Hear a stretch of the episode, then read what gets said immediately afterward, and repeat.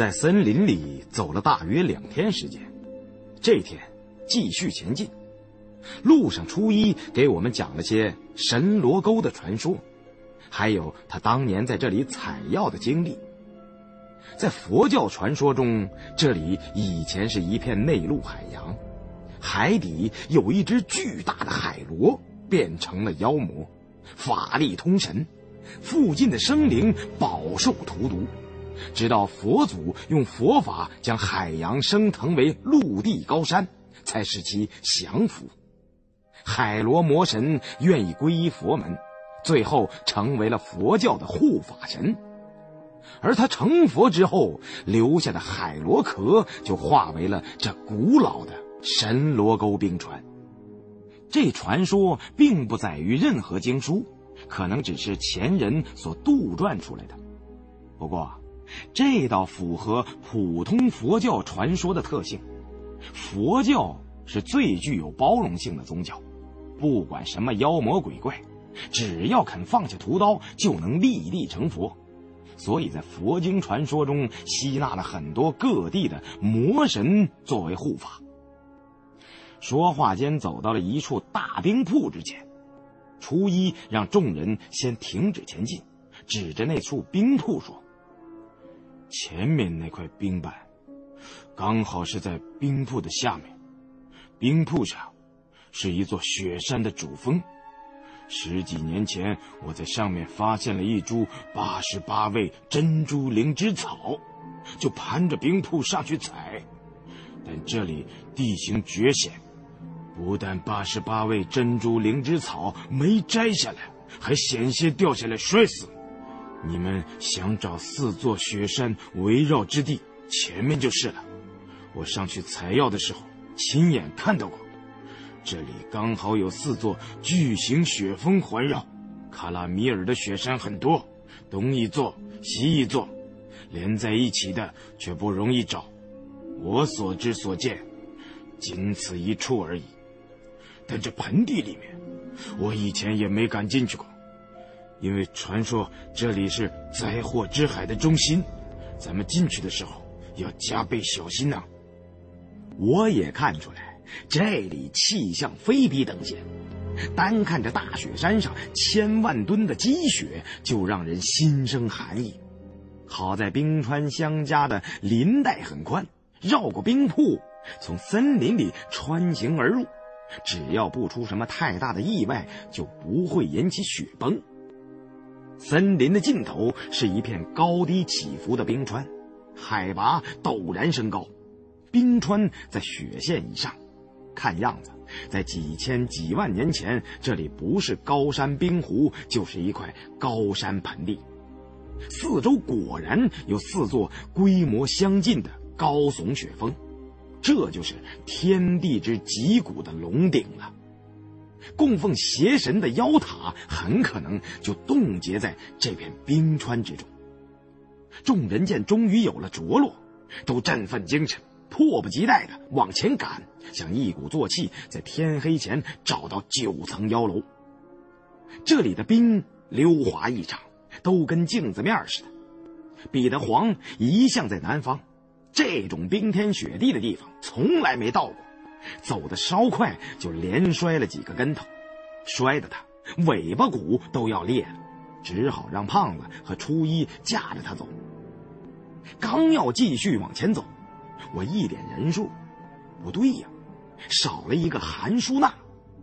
这冰川上全是冰缝、冰斗和漏斗，要是真掉进去，那可就麻烦了。冰斗还好办。掉进冰漏，捞都没法往上捞，而且冰上没有足迹，想顺着来路往回找也不容易。但在大雪山的下面，也不敢喊他的名字，就算是阿香，也没有透视能力看到冰层下的情况。众人只好留下彼得黄在原地观望，其余的人散开队形，按照原路往回排查。然后改变角度，换了两个方向，才发现被一个踏破的冰斗。我用狼眼手电向里面照了照，这冰斗深有七八米，韩淑娜正掉在里面，昏迷不醒。我们低声呼唤她的名字，也没有任何反应。谁也不知道她为什么会偏离路线从这里经过。明叔见老婆掉在下面，生死不明，急得团团乱转。我劝慰他不用担心，这里不算太深，都穿着全套的护具，最多是掉下去的时候受惊过度晕过去了，下去把他拉上来就行了，不会出什么大事的。我收拾绳索准备下去，山瑞阳向里面先扔了一根冷烟火，以便看清楚地形和地貌。免得踏破了与此相连的冰缝。没想到，落下去的冷烟火照亮了冰窟的四壁。众人往下一看，都啊了一声。冰壁中风动着很多身着古衣古冠的死人，都保持着站立扶手的姿态，围成了一圈，好像这些古尸都还活着。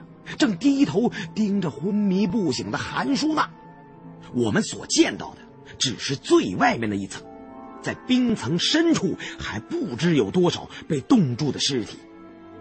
我们站在冰层上往下一看，看来这冰斗并非是大自然的产物，冰壁中封冻着的尸体都摆出一个神秘的姿势，站立、低手、俯视着斜下方。胖子看后笑骂道：“嘿嘿，临死还不忘捡钱包啊！”我对他们摆了摆手：“别议论了，得赶紧下去把韩淑娜给救上来呀！不管怎么看，这冰窟都透着很重的邪气，绝非善地。”于是众人赶忙放下绳索，我抄起冰凿，拽着登山绳，滑进了冰窟。随后，山瑞阳也跟了下来。我们俩顾不上看四周冰壁中的死人，赶紧先查看韩淑娜的伤势。身体上没有明显的外伤，就是脸上被坚冰划了几道浅浅的擦痕，人只是昏迷了过去。我拿出消石，在他鼻端一擦，韩淑娜立刻打了个喷嚏，清醒了过来。我问他有没有受伤，韩淑娜摇了摇头。原来。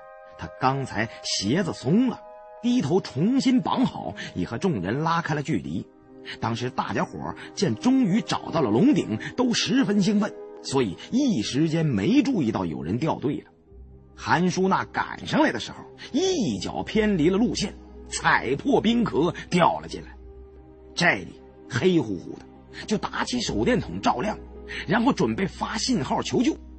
但还没等开口，就发现周围全是古代的冰尸。虽然他平时接触过很多古尸，但在这种特殊的环境下，毫无思想准备，当时就被吓晕了过去。我看韩淑娜没受伤，就放下心来，举着狼眼手电筒看了看四周冰层中的尸体，不像是在献王墓天宫中见到的铜人，这些尸体。可能都是活着的时候冻在冰壁里的，鲜活如生，里面一层挨着一层，站得满满当当，很难估算数量，但是能看见的就不下数十具。虽然穿着都是古衣古冠，但并不是魔国的服饰。山瑞阳给韩淑娜勾上了快挂，准备让明叔和胖子等人在上面将她拉上去。两人低头准备的时候，忽然都惊呼了一声，分别向后跃开，好像见到地上有毒蛇一样。我忙低头往下看，用手电筒照着地下平整光滑的冰面，只见里面有个朦胧的黑色人影，蜷曲着缩成一团，横倒着冻在了地下的冰层中。冷眼一看。还以为是个冰冻的超大虾仁呢。我对沈瑞阳说：“这有什么可怕的？就是冻着的死人而已。”哎，不过怎么会摆了这么个奇怪的姿势呢？沈瑞阳耸了耸肩：“啊我根本没看清下面是什么，刚刚是被韩姐吓了一跳。”韩淑娜说。刚才一看这下面的人影，好像蜷缩成一团，我就想到了胎儿的样子。可是猛然间想到世上哪有这么大的胎儿啊，所以吓得向后跳开了。我让韩淑娜先上去，在这儿也帮不上什么忙，只能添乱。等他上去后，我和筛瑞阳在冰斗中商量了几句。这里可能是轮回宗教主的墓穴，埋有邪神妖塔的冰川一定是后世轮回宗信徒眼中的圣地。他们的历代宗主信徒，大概死后也都葬在此处。这冰斗就是其中一处，地下这蜷缩的黑色影子，大概就是其中一位教主。周围这些人都是陪葬的信徒。冰川下环绕着九层妖楼，还不知有多少这样的冰窟墓葬呢。不妨把这冰下的教主尸体挖出来，看看他的陪葬品中有没有什么信息。二人商议完毕，也从冰斗中爬回上面，把计划对众人讲了一遍。我们现在所处的位置，可以说是四座雪峰各自的冰川交汇之处，形成了一大片又厚又深的冰舌。这里地形凹凸不平。冰沟冰缝纵横，由于建造妖塔的时候，密宗甚至还没有成型的风水理论，所以无法使用分金定穴的办法。与其大海捞针一样的在冰舌上逐渐排查，还不如先挖着轮回宗教主的墓穴，以此来确定妖塔的确切位置。明叔等人没有这方面的经验，自然我怎么说就怎么是。安排已毕，在刚才那冰斗旁边插了只风马旗作为标识，就地支起帐篷，由彼得黄和向导初一负责哨戒，防止狼群来偷袭。明叔和韩淑娜负责探险队的饮食，我带着阿香、沈瑞阳和胖子吃过饭后，就进冰斗中开工了。这时天色将晚。远处的森林中传来一阵阵野狼的哀嚎，看来狼王也聚集了狼群，尾随而至了。我听到狼嚎，就想起格马军医，恨得咬牙切齿，嘱咐初一等人小心戒备，然后搬着器械下到了冰斗之中。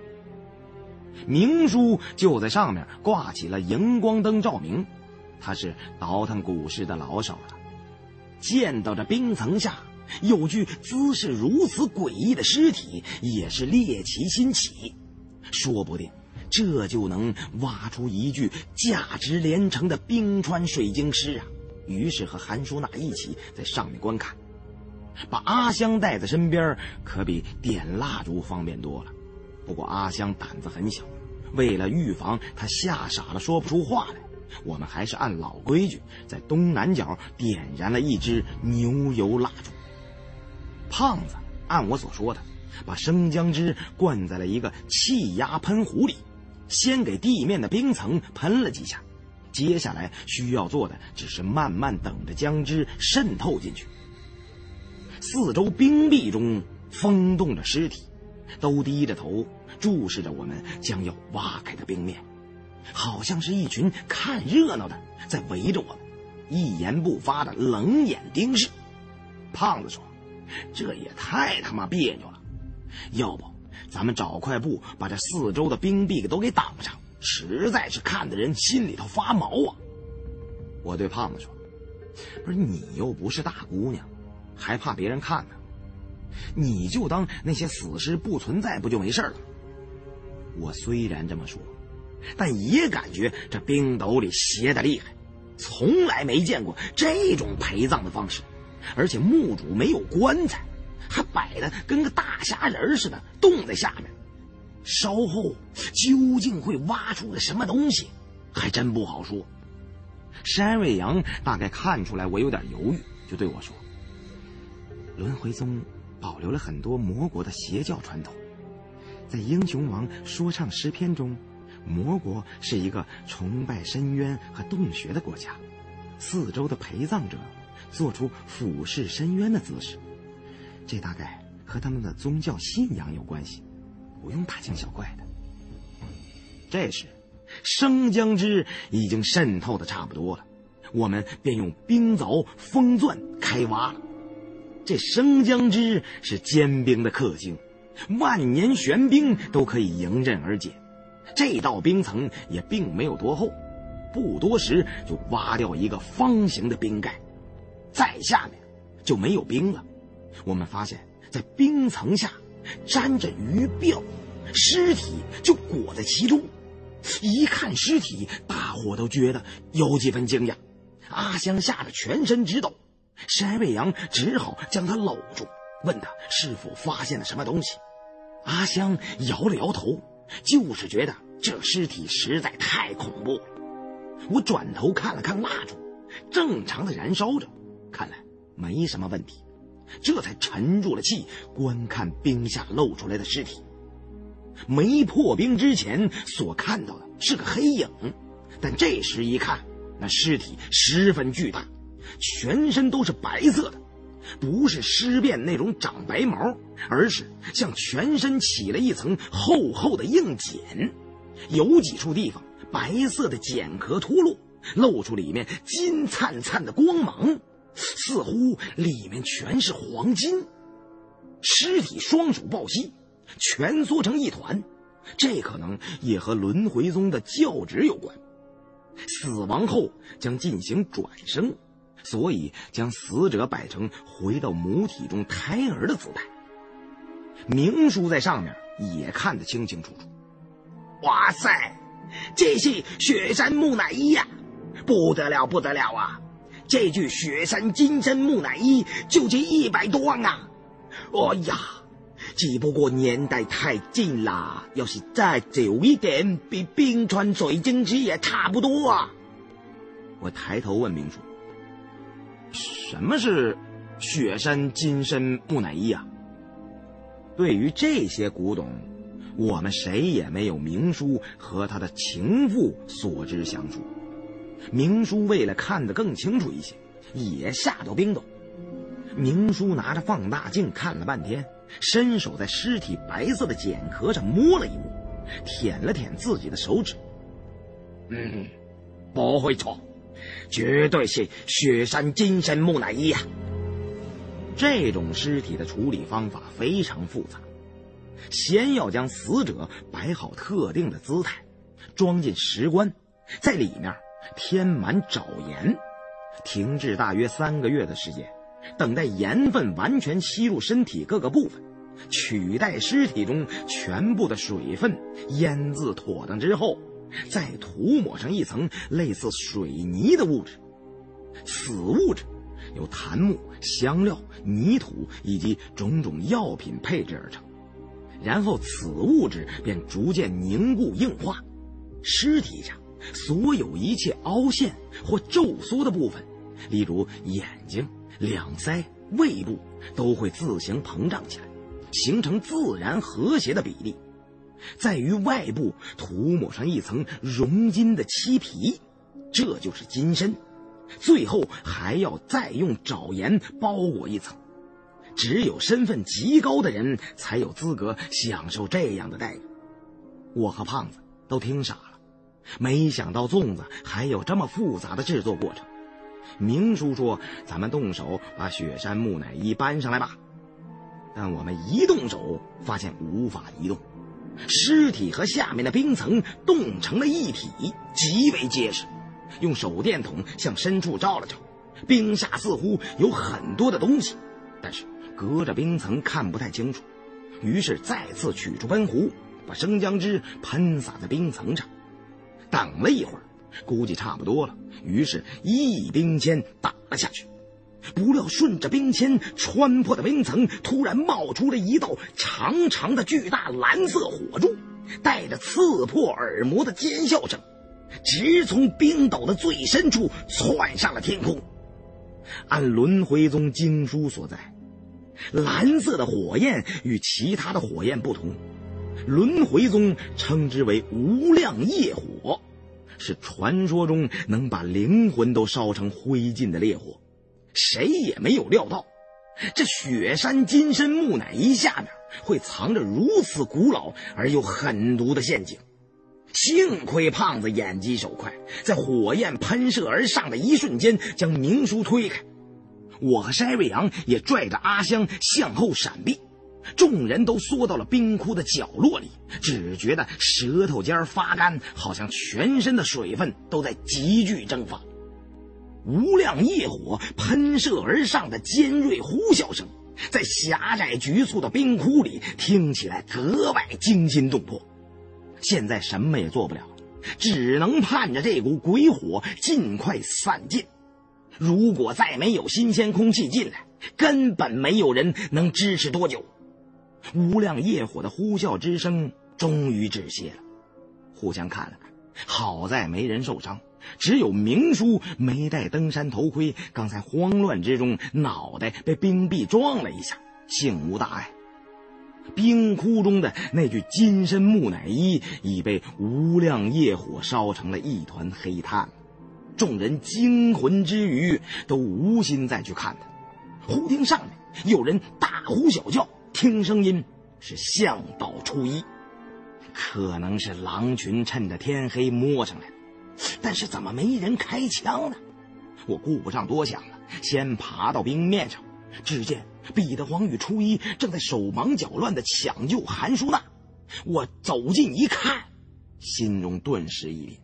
韩淑娜的脸都被无量业火烧没了，可能当时她正俯身向下看，结果刚好被无量业火烧到脸部，鼻子、眼睛都没了，嘴唇也烧没了，黑炭般的脸上只剩下两排光秃秃的牙齿，和里面漆黑的舌头，十分吓人。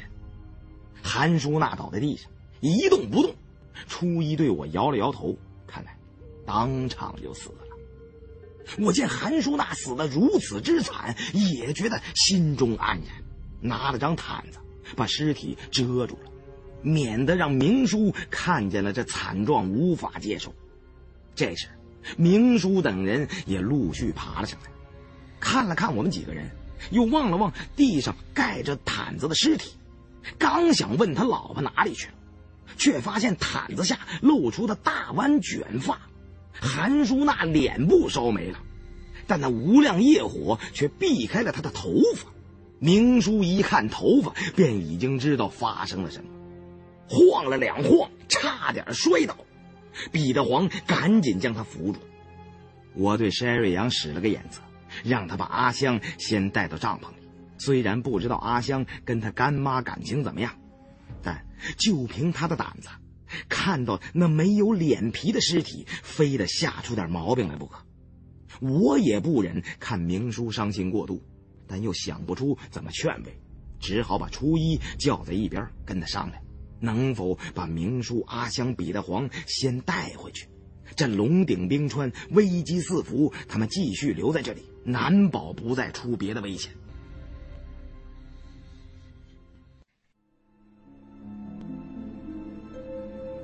初一为难的说：“哎呀，杜吉兄弟，现在恐怕想走都走不掉了。你看看这天上的云有多厚啊！咱们在卡拉米尔山口看到那些黑颈水鸟远飞而去，看来真的是有寒潮要来了。雪山上一山有四季，天气变得太快了，没人能够预测，一年中。”只有在风速低、没有雨雪的日子能够进冰川，五月份是最合适的。现在是九月中旬，按理说呢，也是个吉祥的时间。但雪山上的天气是不能用情理来推测的，天气说变就变了，不出两个小时就会下大雪的。这里虽然不至于大雪封山。但龙顶冰川的地形非常复杂，这里可能在远古时代是一个巨大的山间湖泊，所以才有“灾难之海”的名称。后来经过喜马拉雅造山运动，使得海拔上升，气温降低，整个湖演变成了大冰川了。加之偶尔的雪崩，使得冰川越来越厚。里面的地形也越来越复杂。夏天的时候，很厚一层的冰川都会融化，冰层的厚度会降低许多，所以韩舒娜才会踏破一个冰洞。在气温低的季节里，这种情况是不会发生的。而现在的龙顶冰川中，许多纵横交错的冰缝、冰斗和冰漏都暴露了出来。进来的时候没下雪还好说，但是山里一旦出现寒潮，大雪铺天盖地的下起来，不到两三个小时就会把冰川覆盖。冰下脆弱的地方却还没冻结实，掉下去就完了。即使最有经验的向导也不敢在这个时候带队涉险，何况狼群也跟着进了山了。万一出现状况，他们肯定会趁火打劫。想往回走，就必须等到雪停了，冰川彻底冻住之后再离开。我和初一正在说话呢，就觉得脸上一凉，这雪说话间就已经下了起来。我忙回去把众人聚集起来。说明了目前所处的情况，要离开最少需要等两天以后，而且我和胖子、山瑞阳三个人已经有破釜沉舟的决心了，不把魔国邪神的妖塔挖个底朝天，绝不罢休。别说下雪了，下刀子也不撤退。明叔老泪纵横，净说些个什么他和韩叔那真心相爱。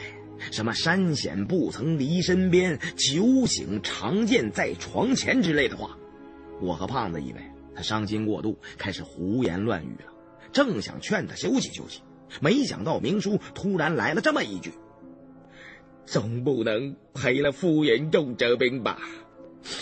这回就顶硬上了，不挖出冰川水蒸气，我绝不回去。”然后嘱咐我们。他如果有什么意外，一定要我们把阿香带回去。我见明叔执迷不悟，也无话好说，心想：我和胖子、大金牙这些人，又何尝不是如此呢？很多时候，之所以会功败垂成，不是智谋不足，也不是胆略不够，其实只不过是利益使人头脑发昏。虽然都明白这个道理。但设身处地，真正轮到自己的时候，谁也想不起来这个道理了。毕竟都是凡人，谁也没长一双能明见彻始彻终、永恒的佛眼。而且，我们以前也实在是太穷了。等我们商议完毕，已经是将近午夜时分，雪开始下的大了，远处的狼嚎声在风雪中时隐时现。我们把韩舒娜的尸体放在了营地旁边，盖上了一条毯子。胖子和彼得黄负责挖一些冰砖垒在帐篷边缘，用来挡风和预防狼群的偷袭。我和山瑞阳再次下到冰斗中，希望能找到一些线索，确认九层妖塔的位置。但愿能在明天天黑之前把它掘开。魔国的坟墓都有一种被密宗称为达普的透明瓢虫，接近的人都会被无量业火焚烧成灰烬。我们进藏之前已经想到了应对之策。这酷寒的高原上，水壶里的水很快就都会结冰的，根本无法使用。而灌满生姜汁的气压喷壶，足可以把达普的鬼火浇灭。不过，这安放轮回宗教主金身的冰窟中，突然出现的巨大蓝色火柱，却在我们意料之外。经过山瑞阳的查看，这种火柱可能是一种古老的机关。魔国的鬼火，轮回宗不会使用的，只是模仿着那种无量业火，造了一种人工的喷火机库。金身下是一个密封的空间，里面装了大量的密药。积年累月的绝对密封环境，使密钥与停滞其内的空气相混合，形成了一种特殊的气体。触动雪山金身木乃伊，冰层一破就会引发它燃烧。墓主宁肯尸身烧成灰烬，也不想被外人惊扰。在冰窟的最深处，被火焰融化的冰墙后，有一个更大的冰窟。我们在里面发现了一间隐蔽的冰室，看样子是用来放教主陪葬器物的。最中央摆放着一个三层灵塔，象征着天上、地下和人间。灵塔高有一点五米，都是黄金制成，上面嵌满了各种珠宝，重宝严饰，光彩夺目。山瑞阳在四周放置了几根荧光管照明，我用探阴爪撬开塔门。灵塔中层有十多个类似于嘎乌的护身宝盒，以及红白珊瑚、云石、玛瑙之类的珍宝。下边代表地下的一层都是些粮食、茶叶、盐、干果、药材之类的东西。上层有一套金丝袍服，以及镂空的雕刻。我们看到灵塔最高处的雕刻漆绘，与骨骼遗迹中轮回庙的银眼壁画类似，用异兽来表示方位坐标，中间则有一个罗身半透明的女子，那应该就是冰川水晶师了。从这陪葬灵塔的摆放位置以及那册古经卷中的描述，供奉邪神的妖塔就在这冰斗以西。不超过三十米的范围内，龙顶冰川上少说有上百甚至几百处轮回教历代教主的墓穴。我们所发现的只是其中之一，这些墓穴都是按照密宗的星图排列的，拱卫着魔国自古遗留下来的九层妖塔。不用再多找了，有了这么一个参照物，配合经卷中的记载。明天一定可以找到最终的目标。这间冰室的墙壁上刻着许多恶鬼的形象，看样子灵塔中的财宝都受了诅咒了。按我的意思，就是狮子多了不嫌咬，账多了不愁啊。就算是把这些珍宝都倒出去也无所谓。不过眼下大事当前，也没心思去管这些黄白之物了。于是我和筛瑞阳将那灵塔按原样摆好，返回冰川之上。我让众人轮流休息，由我和向导初一值第一班。我们两人趴在冰墙后，一边观察四周的动静，一边喝酒取暖。不久前还若隐若现的郎宗，此时已经彻底被风雪掩盖。初一说。狼群如果不在今晚来袭击，可能就是退到林子里避雪去了。我见初一对狼性十分熟悉，又听他说曾经担任过卡拉米尔打狼工作队的队长，不免有些好奇，便出言相询。初一讲起了他以前的经历。解放前，他们家世世代代都是为头人做活。当他还是一个孩子的时候，七岁那年，狼群一次就咬死了几十只羊，这种现象十分反常。头人以为是有人得罪了山神了，便将他爷爷活活的扒了皮，还要拿初一去祭神。后来，他全家就逃到了千里之外的卡拉米尔定居下来。路上，他父亲也被追杀上来的马队所杀。初一每说一段，就要沉默半天。我见他不太想说，也就不再追问了。这时，夜已经深了，地上的积雪渐渐变厚，火光中可以见到不远处的积雪凸起一块，那是摆放韩舒娜尸体的地方。我忽然发现，那团雪动了一动，忙把手中的散弹枪握紧，举起手电筒照了过去。心中暗想，可能是恶狼摸过来偷尸体了，但马上发现不是那么回事韩舒娜正手足僵硬的从雪堆里慢慢爬了出来，手电筒的光束穿过风雪中的夜幕，刚好照在他那张没有了脸皮而且焦黑如炭的脸上，只有他那两排裸露的牙齿最为醒目。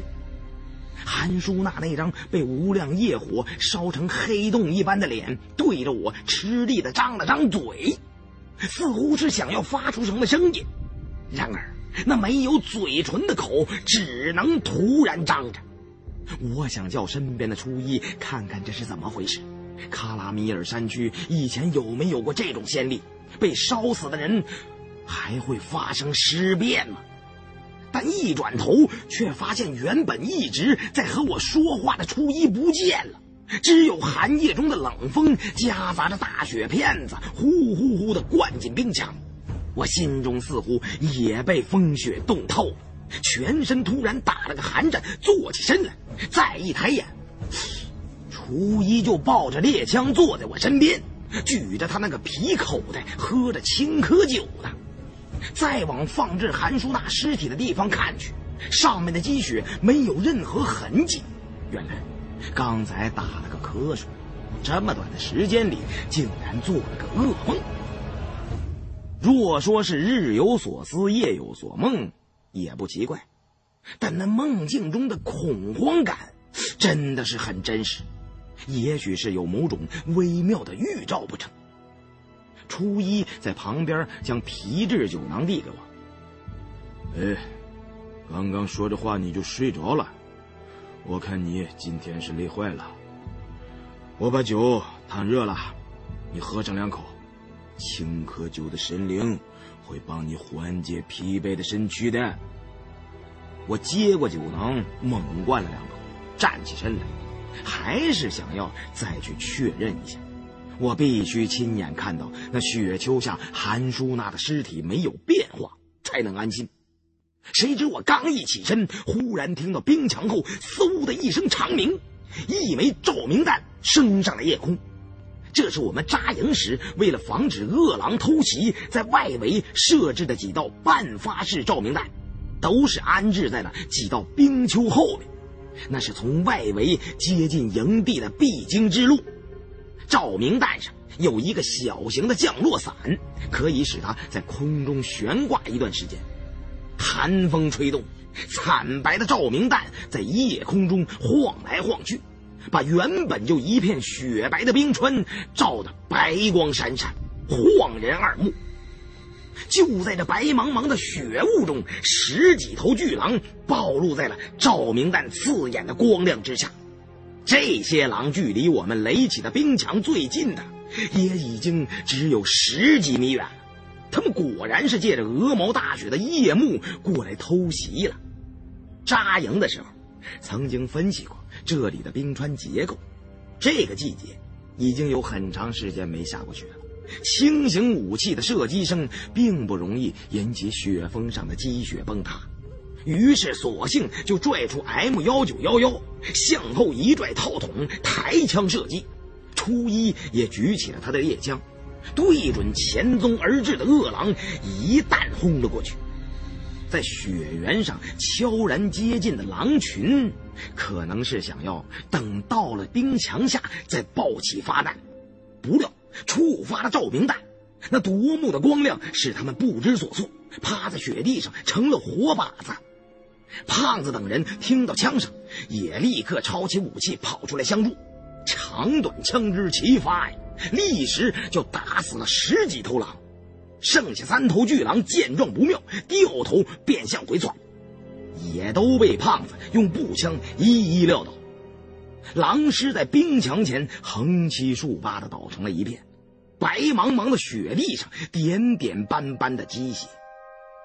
就在最后一头狼被胖子射杀的同时，悬在半空的照明弹也逐渐暗淡，冰川又被黑暗覆盖，只能听见狂风吹雪的哀鸣。这片位于龙顶冰川的凤凰神宫，风势都聚集在下面。雪山与雪山之间的间隙，都是吸进狂风的通风道，越向上，风力。将会越小，到了雪峰顶上，基本上就没有风了。这片冰川好比一个口大底窄的喇叭形风景，加上大雪飘飞，附近的能见度很差。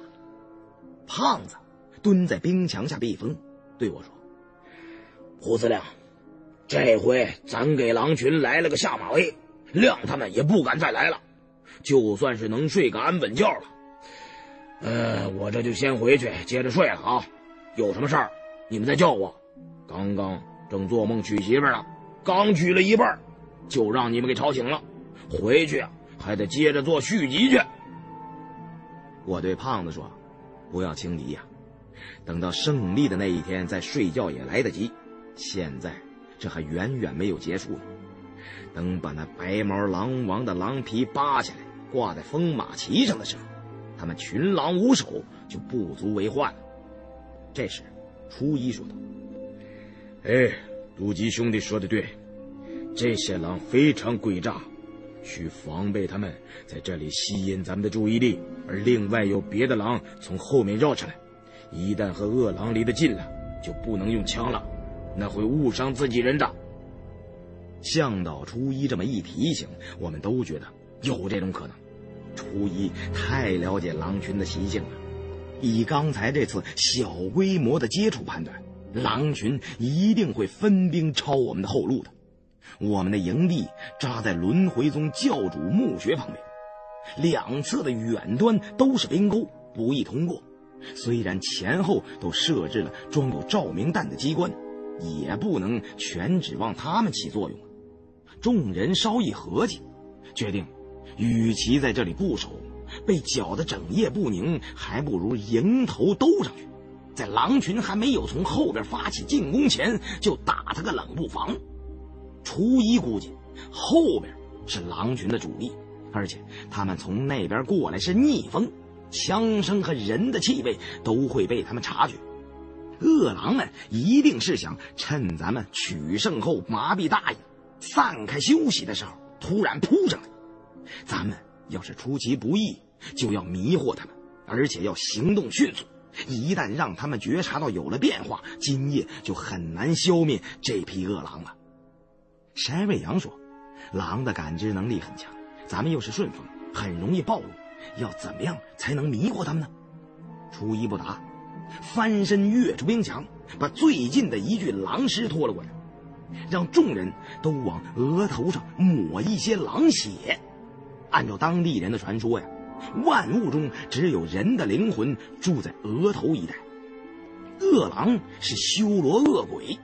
他的鼻子和眼睛感觉不到人体，只能看到人的灵魂，而且人和动物死后需要一昼夜的时间，灵魂才会离开肉体，所以这死亡不久的狼血中也带有狼魂，用它涂抹在额头，遮住人的灵魂，就可以迷惑狼群了。我心想，这传说虽然未必是真的。但抹上气息很浓的狼血，确实可以隐蔽人的气味。于是按初一所说，用伞兵刀插在狼颈上。这狼刚死没几分钟，并未冻住，血还冒着热气。每个人都用三根手指沾血在自己的额头上横着一抹呀，然后带着武器关闭了身上携带的光源，悄然地摸向后面的冰坡。这冰坡大概位于龙顶冰川的正中央，类似高低起伏的冰坡在这片古冰川上有很多。开始的时候，我们并未留意，只是觉得这个隆起的冰坡能起到遮挡风雪的作用，故此在坡下扎营。直到我与山瑞阳在冰斗中确认了九层妖塔的位置，才觉得这冰坡非比寻常。很可能就是埋有冰川水晶尸的地点。众人把明叔和阿香裹在中间，爬冰卧雪，伏在冰坡的棱线之下。我们的装备足以应付极地的环境。这龙顶海拔并不高，而且有言道是：风后暖，雪后寒。真正的寒潮要在降雪后才会来临。狼群也会在雪停之前退进森林，否则都会被寒潮冻死。这时虽然下着大雪，却并不算太冷。不过，纵然如此，趴在冰上的积雪中也够受的。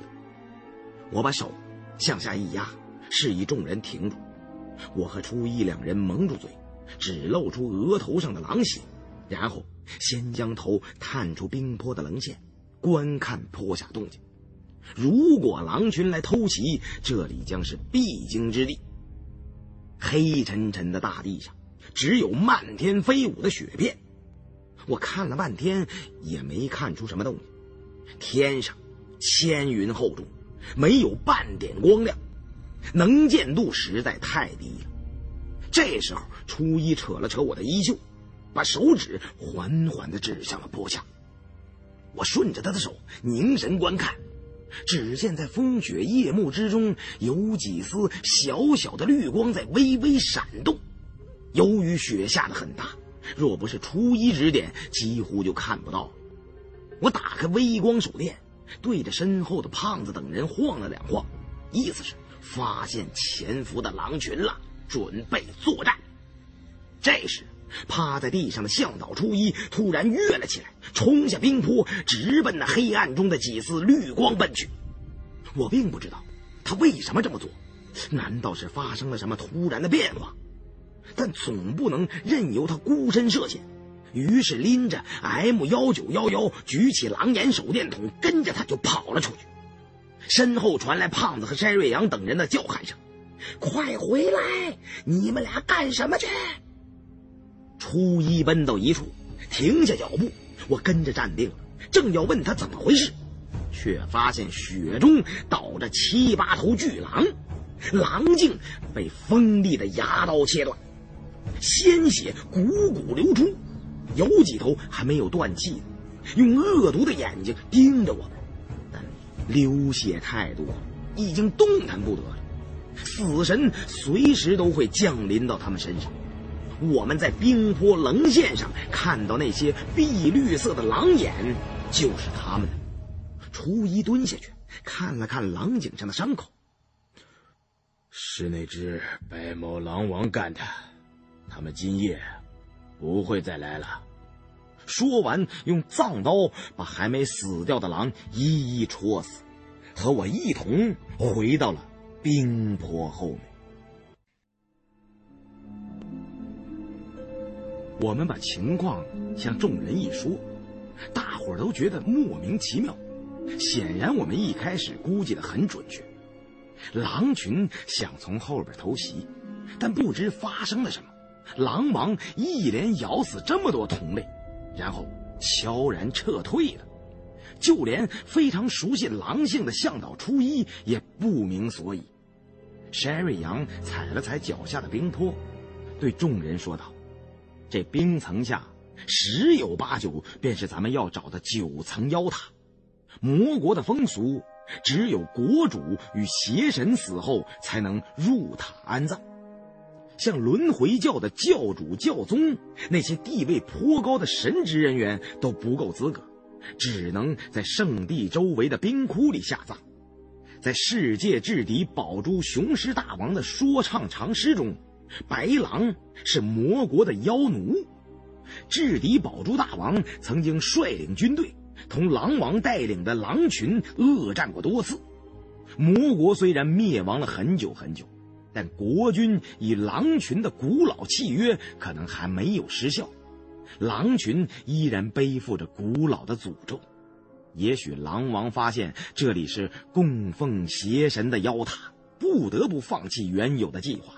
并咬死了几头狼来进行牺牲祭祀，这有几分类似于美洲印第安人关于狼群的古老传说。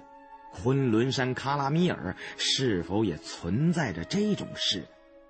听山瑞阳这么一说，我想起在昆仑垭口大凤凰寺鬼母的墓室中，曾经有一张巨大的狼皮，以及驱使狼奴的壁刻。所以，山瑞阳说的这种可能性应该是存在的。既然狼群今夜不会再来袭扰了，就可以安心睡觉。明天还要挖掘冰川水晶尸，于是众人便返回营地休息。我突然想起那个噩梦来，总觉得不确认一下韩舒娜的尸体十分不妥。但这件事最好还是让明叔知道为好。免得引起什么误会。我劝明叔最好连夜将他的尸体焚化，把骨灰带回去就好了。明叔这时候已经懵了，正想答应，向导初一却极力反对。韩淑娜死亡到现在还不到一昼夜，她的灵魂尚未离去，以烈火焚烧尸体，她的灵魂也会感到业火煎熬之苦，对死者不好，也会给大家带来灾难。俗话说“入乡随俗”啊，虽然我们不信这套规矩，但不好反驳。众人只好来到韩淑娜的尸体前。我问明叔能不能不用毯子盖住尸体，而是卷起来裹住？这样做只有好处没有坏处。明叔沉默了一下，才缓缓点了点头。我把尸体上隆起的积雪拨开，伸手刚一碰那毯子，心中顿时凉了半截儿。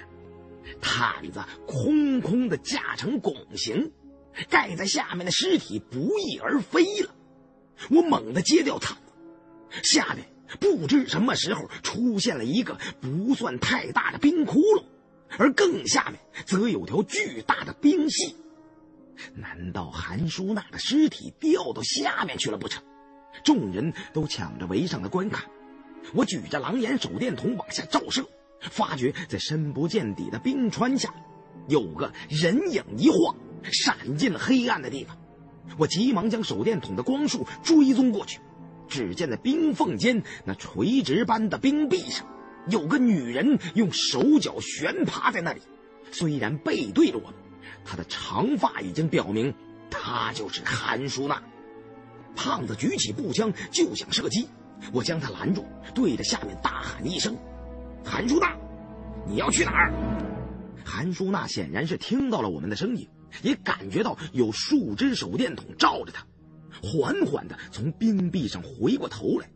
他原本烧成黑炭的脸不见了，取而代之的是一片惨白。但他那张大白脸上只有两排牙齿，没有眼睛和鼻子。韩淑娜从冰渊垂直的绝壁上回过头来。脸上白蒙蒙的一片，他和我们之间相距的距离已经接近狼眼光束射程的极限。我为了看得更加清楚一些，全身都趴在了冰窟边缘，用力将手电筒向下探。虽然看得模糊，但我已经感觉到，在冰壁上的那个女人已经不是人类了。明叔也举着手电筒往下看。但是，一看到韩淑娜的那张脸，竟被吓得呆住了，手脚顿时软了，手中的电筒翻滚着掉进了冰缝。要不是彼得黄拉着他，险些连人都掉到下面的冰缝里去了。突然，长了一张白脸的韩淑娜被掉落的手电筒所惊，迅速的爬向黑暗的冰渊下面，很快就消失在了黑暗中。我们俯身看那只掉落的狼眼手电筒，希望能看出这条冰渊的深浅。但只见那手电筒掉下去之后，就变作了一个翻动着的小亮点儿，越来越小，最终竟然被吞进了下面的一片黑暗之中。我和胖子见这冰渊深不见底，不免联想起了那个鬼洞。就在这时。山瑞阳把一捆登山绳用快挂固定在了身上，对我说：“咱们赶紧跟上去。”看他的架势，似乎是要下到冰渊中去追韩淑娜。我一转念，便已明白了山瑞阳的意思。韩淑娜的尸体不知道发生了什么变化，虽然他一看到众人就逃进了冰渊深处，但那个方向正好是斜插入冰坡下的九层妖塔。难道？他是直奔冰川水晶石而去吗？必须在事态恶化之前找到韩淑娜。我也立刻准备绳索，同 Sherry 杨打开身上所有的光源，坠索而下。但冰渊中的冰面溜滑异常，根本没有支撑点可以立足。身上的蓝色荧光管和战术射灯，在如镜子一样的冰壁上反射出奇特而迷离的光线。使人不知身在何方，刚下到十几米的深度，就感觉快要丧失方向感了，不得不暂时停下来确认位置。这道狭窄的冰渊似乎无边无际。塞瑞扬说：“下面至少还有几百米的深度，最深处可能就是灾难之海那个湖泊残存的水脉了。明叔的手电筒掉进了水里，所以才会消失不见。”说着话，把一只荧光管扭亮，扔向冰渊的下方。隔了很久，那蓝色的荧光才在视线里消失了。我们把耳朵贴在冰壁上，隐隐约约能听到流水的声音传导上来。韩舒娜是往斜下方移动的，我们垂直降下，要想追上她，就必须横向摆过去。我们试了一试，但这冰壁太滑了，难以做到。最后只有依赖工具，想用登山镐凿住冰壁，借力向内侧移动。但刚凿了一下，就发现碎冰不断的往下掉落，这冰渊有要裂开的迹象。龙顶冰川处于一个特殊的海拔高度，属于低海拔冰川，每年有两三个月的表面消融期，但最中间这厚达几百米的冰层始终不会改变。但我们来的时机并不太合适。刚好赶上消融期的末尾和寒潮来临的前期，正是主体冰川最脆弱的时间段。加上冰川里有无数天然的冰斗、冰漏和冰裂缝，以及上百处轮回宗的墓穴，可以说这冰层跟那马蜂窝差不多。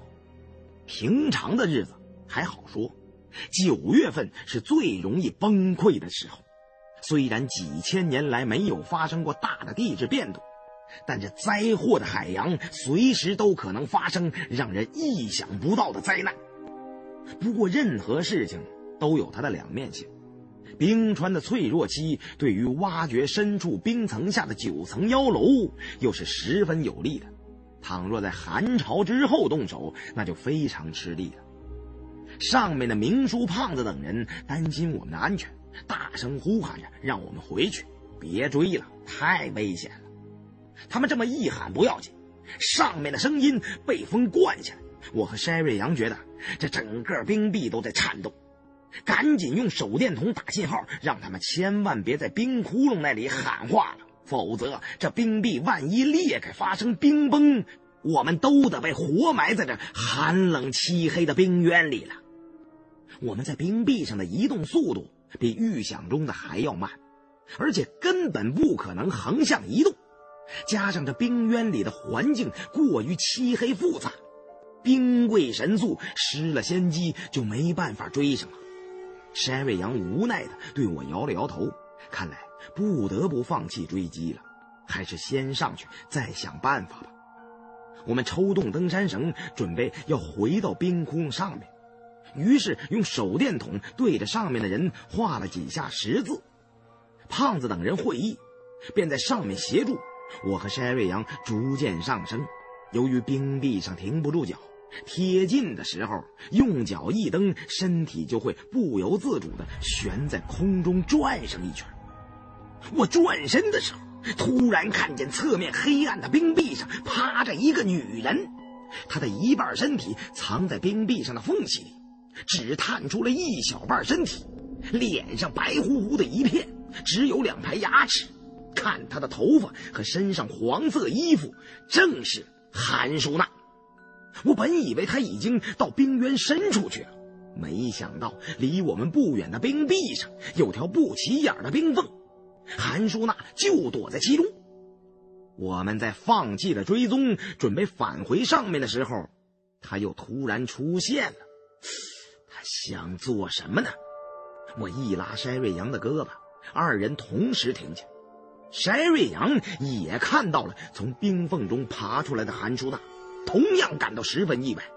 我之前将狼眼缠到了手臂上，这时举起胳膊来，直对着韩淑娜照了过去。在漆黑寒冷的冰渊中，即使是狼眼，也只剩下了不足二十米的能见度。但这个距离恰好可以照到韩淑娜所在的冰缝。韩淑娜，在我们搞清她是什么之前，姑且仍然这么称呼她。她似乎对战术电筒的光束照射没有任何反应，趴在冰缝上，探出半个身子，便一动也不动了。由于韩淑娜的脸上没有五官，两排牙齿虚张着，所以我们也看不清她的表情是哀是怒。双方就这么僵持在了半空中，我逐渐有些沉不住气了。那家伙根本就不可能是人。似乎也不是关节僵硬的尸体，不过，不管他是什么，绝对没有善意。我拽出 M 幺九幺幺，准备一枪打过去，但还没拨开保险，便觉得有人轻拍我的肩膀。Sherry 杨在我身后说：“不能开枪，会引起冰壁崩裂的。”没等我把手枪收起来。那个没有脸的韩淑娜突然像全身通了电一样，窜出了藏身的冰缝，张开手脚，像个白色的大蜥蜴一样，刷刷几下，迅速的向我们爬了过来。我和山瑞阳见状不妙，这时不敢怠慢，赶紧全力向下拉动套索里的登山绳，快速的将身体升上冰原，最好能将韩淑娜引到冰川上。我们上升的速度虽快，但韩淑娜在冰壁上爬动的速度更快。在离冰面还不到五六米的地方，她那张白森森的大脸已经可以够到山瑞阳的鞋子了。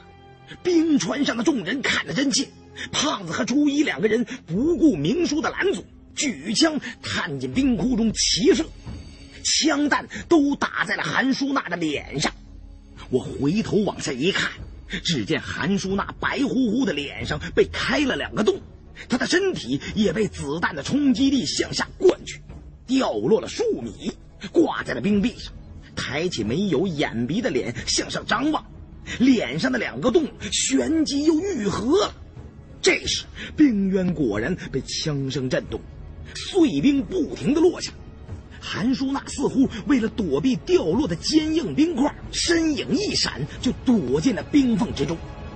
我和山瑞阳趁机爬到了上面，再往下看的时候，上面塌落的一些大冰块已经将那冰缝给堵死了。我们想要再从这里进去找韩淑娜，已经不可能了。但这冰川下的缝隙纵横复杂，谁知道她还会从哪里钻出来？而且枪弹对他似乎没有什么作用。在这个风雪交加的夜晚，发生了太多难以想象的事情。然而午夜才刚刚过去，距离天亮还有很长一段时间。风雪什么时候会停，难以预料。看来今夜是别想再安稳的睡觉了。众人堵住冰窟，回到帐篷中取暖。折腾了半宿，虽然疲惫，但是都睡不着了，围在一起议论着韩淑娜。彼得黄说：“可能他没被烧死，只是受了重伤，埋在雪中又活了过来。”胖子说：“这怎么可能呢？老黄说话别不经过大脑思考好不好？咱们都亲眼看到。”脑袋烧没了三分之一，这样要是还不死，那天底下恐怕就没有死人了。看他一脸白花花的东西，多半都是白毛，这肯定是变成雪山僵尸了，非常非常不好对付啊！我觉得事情不会这么简单。山瑞阳问阿香有没有看到什么特别的地方，才得知阿香根本就没敢睁眼去看。众人各说各的理，讨论了很久都没有个结果。最后，向导初一忽然一拍巴掌。藏地喇嘛们论禅的时候，经常会做这个动作，表示突然醒悟或者加深记忆什么。初一年轻时曾经常跟喇嘛去山里采药，也养成了这么个习惯。显然是他此刻想到了什么，于是我们就停下，不再说话。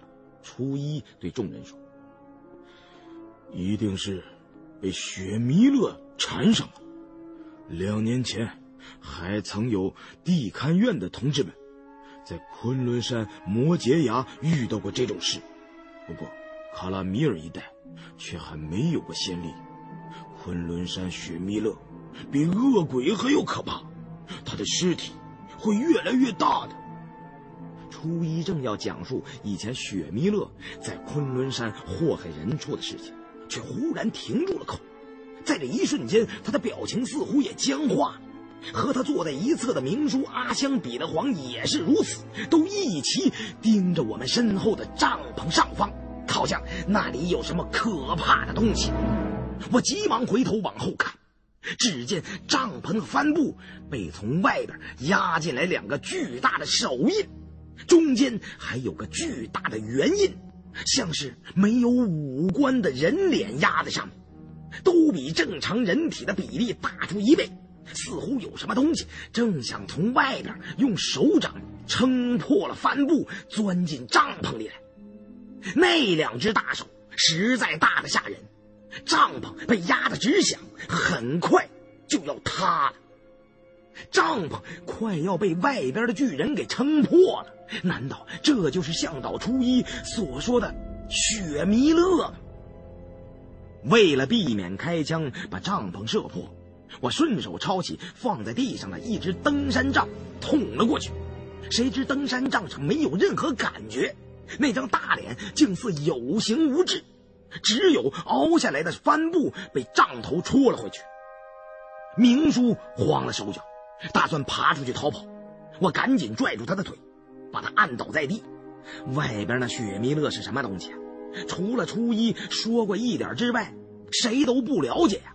好在这帐篷还能暂时拦住他，冒冒失失的跑出去，那不是往刀尖上撞吗？胖子学着我刚才的样子，抄起一根在冰川上定位用的竖旗，对着那张脸捅了两下，见没有什么作用，便随手抄起一把雷鸣盾，也顾不上打烂帐篷，抵在那张脸上，近距离发射了一枪。帐外那东西被散弹击中，势头稍减。帐顶的帆布被刚刚这一枪射成了筛子，从中露出了很多白色的东西，与外面的积雪差不多，好像在帐外的那个家伙是个巨大的雪人。胖子不断射击，彼得黄和初一等人也各自掏枪射击，但起不到任何效果。忽然，帐篷的支撑杆断裂，整个帐篷立刻倒了下来。七八个人全被蒙在了地下，我心想，这回完了，这帐篷散了架了，里面的人胳膊压大腿，别说想跑出去了，就是想挣扎站起来都十分困难。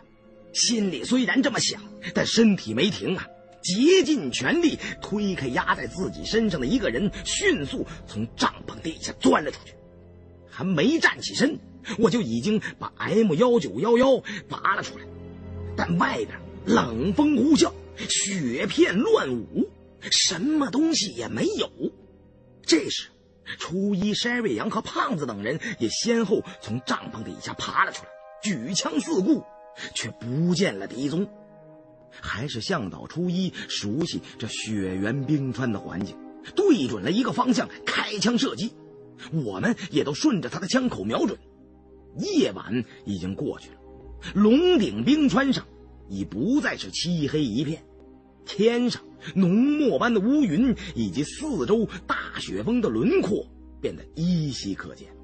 只见一个巨大的白色人影顶风冒雪，向白茫茫的远处逃跑，那就是刚才袭击帐篷的雪弥勒。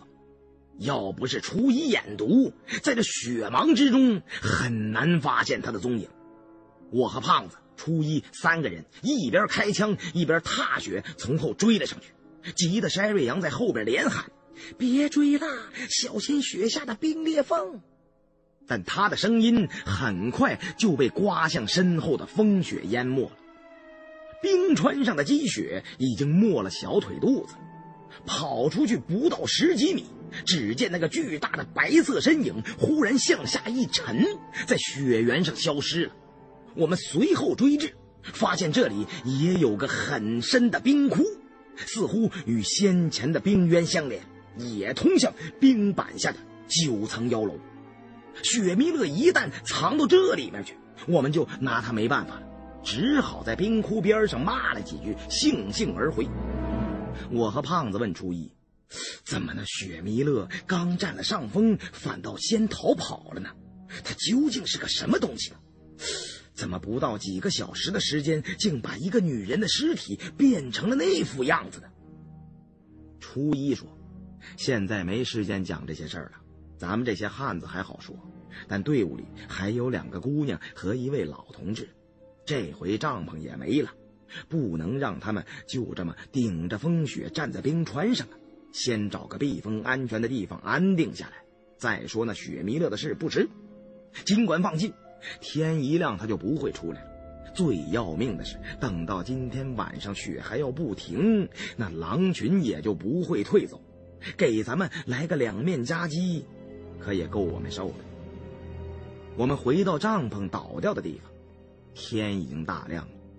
但大雪兀自下个不停，往远处走是很危险。附近有几座起伏不平的雪丘，根本没有什么地方可以容身。山瑞阳说：“现在只有一个去处，直接挖开九层妖塔，至少先挖开最上面的一层。咱们都到那里去避过这场风雪，在那里点起火堆，这样气流会上升。”把入口处的雪挡开，足可以避免在雪停之前入口被雪盖住。而且狼群怕火，也不敢轻易来犯。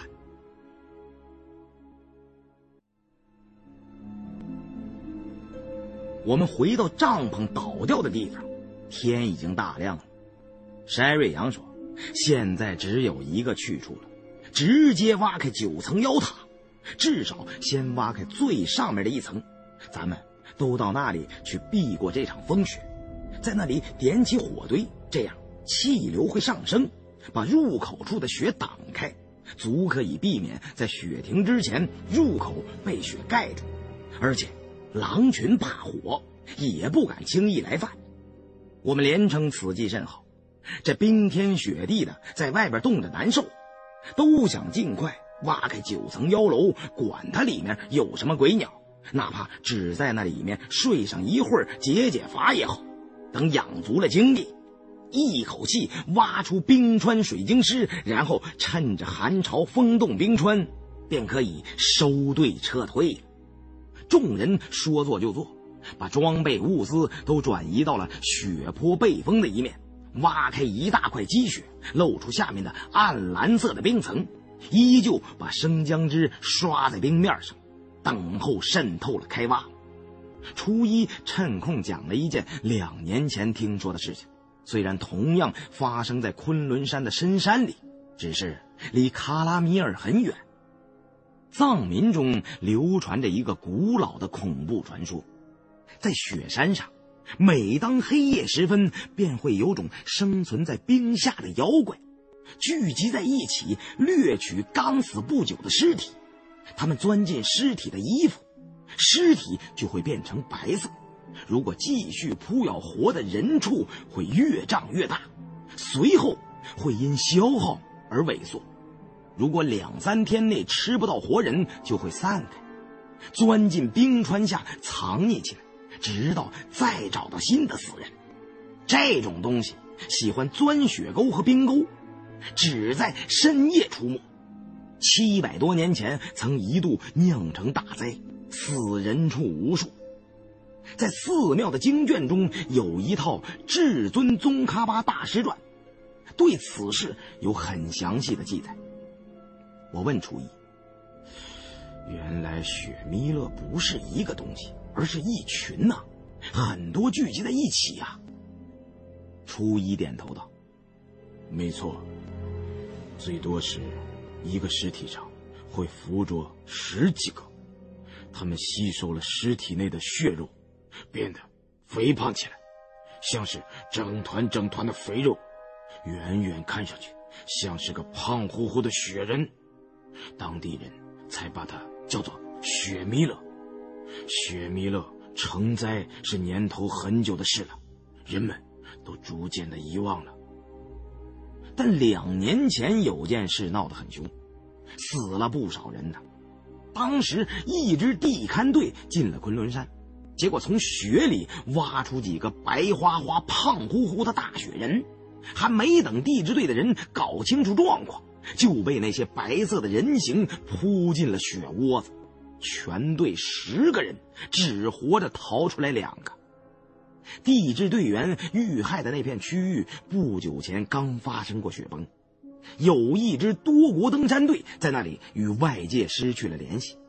寺里年长的僧人说，地质队遇到的那些胖雪人，可能就是被雪弥勒缠上的登山队员的尸体。刚好上面要发动人去找那失踪的登山队和地质队员的尸体。于是，附近的牧民和喇嘛加上军队，总共百十号人，在雪山里找了整整五天，无功而返。雪弥勒唯一的弱点，就是只能在夜里出来，白天即使有雨雪，也不敢现身。除此之外，至尊宗喀巴大师传提到过，这种东西还特别怕大盐。初一对我们说。可现在咱们没有大盐呐，盐巴也很少。雪弥勒晚上一定会来，狼群肯定也藏在附近某条冰沟中避风雪呢，等着机会偷袭。看来今晚这冰川上会有好戏啊！胖子握着运动步枪，哎呀，就是这家伙不太趁手啊，而且这一带环境。对咱们十分不利，否则胖爷一个人就敢跟他单练。什么雪弥勒，到我这儿就给他掐成瘦子。眼下似乎只有先挖开这冰层下的妖塔，看看里面的环境如何，也许可以作为依托的工事。不消片刻，生姜汁已经渗进了冰面，众人当下一齐出力，把冰层挖开了，五六米之下。就挖出了一块类似于祁连圆柏一类的木头，是方木、原木、夯土组成的结构。在这里动手，土木作业反倒比挖掘坚冰还要麻烦。但好在人手多，工具齐全，不到半个小时就挖开了妖塔的第一层。为了防备这冰层下也有无量业火和打扑鬼虫，我们做了充分的准备。但出人意料，第一层妖塔什么也没有。进到里面一看，就像是个土木建构的低矮房间，以黑色的木料、灰白的夯土为主。在这一层中，只有一块巨大的冰盘摆在地上，冰盘薄而透明，表面刻着一个神像。看来。要再往下挖，就得把这块冰盘打碎才行。山瑞阳看了看那神像，是个人身狼首、身披战甲的武将形象。狼首是白色的，盔甲是银色的。这个形象似乎在哪里见过。正思量间，明叔等人也陆续下到塔中，为了早些找到合适的地方休息。初一和胖子已经用冰凿开始敲打那块冰盘了，但一听声音却不像冰。再摘下手套，用手一摸，是一大块圆形的水晶。明叔也在旁边看着胖子等人干活。这时，战术射灯都聚在了盘面上。明叔一见人身狼首的形象，脸上忽然变色。急急忙忙的取出轮回宗那本经书，指着这水晶盘上的狼首魔神说：“这块冰山水晶石不能破坏呀，这里面有魔国白狼妖奴的诅咒，一旦打碎了，诅咒就出来了。”我摇头不信。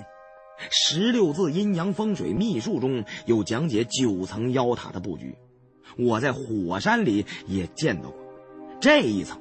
不可能有什么机关。这水晶的圆盘应该是一种叫做灵盖的塔葬装饰，每一层连接的地方都有。不过，我还吃不太准诅咒和机关之间有什么区别。这种时候，就算相信明叔的话也晚了。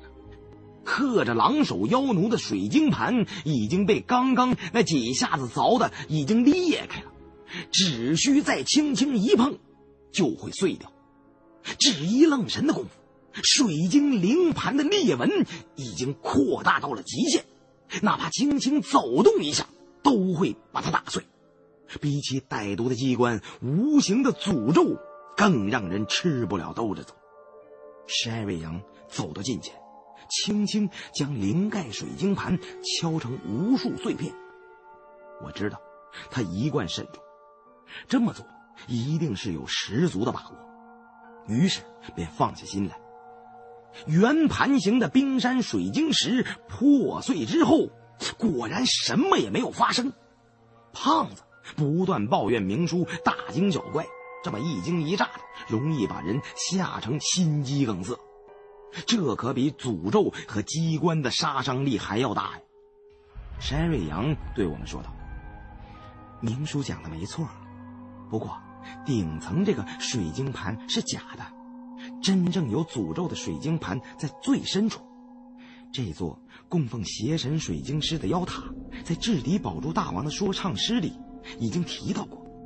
银色的妖奴白狼王，名为水晶自在山。”他侍奉在塔底邪神的身边，一旦有人接近，妖狼的大军就会从天而降，将入侵者吞没。狼神水晶自在山是魔国的妖奴，西藏最早的神话体系中也有相关的传说。水晶自在山生前也是一头白色的巨狼，是昆仑山所有恶狼的祖先。但他这个称号是死后才得到的。传说其被莲花生大师所杀之后，尸体化为了一块巨大的冰山水晶石，所以才被称作水晶自在山。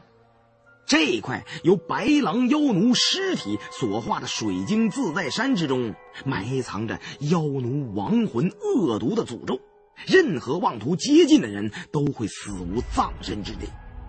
魔国是最崇拜深渊与洞穴的民族，作为邪神象征的冰川水晶师，肯定在九层妖塔的最底层。山瑞阳提醒我们，挖到最深处的时候一定要小心，不要损坏了水晶自在山，惹火烧身。这片龙顶冰川以前曾经是一个巨大的湖泊。而妖塔的位置可能正好是位于湖中的湖心岛上，妖塔周围是冻土或者岩石，再外层就是深厚的冰川了，其底层甚至可能与雪弥勒藏身的冰渊相连，越往下挖就越是危险。我们部署妥当，按部就班的又挖开两层，这里没有陪葬的死者。只有一些堆成玛尼堆的牛头，都只有花白的头骨与牛角，这应该是对牛的崇拜，因为牦牛在高原全身都是宝，在古藏地不论哪个民族，唯有在这一点上比较统一。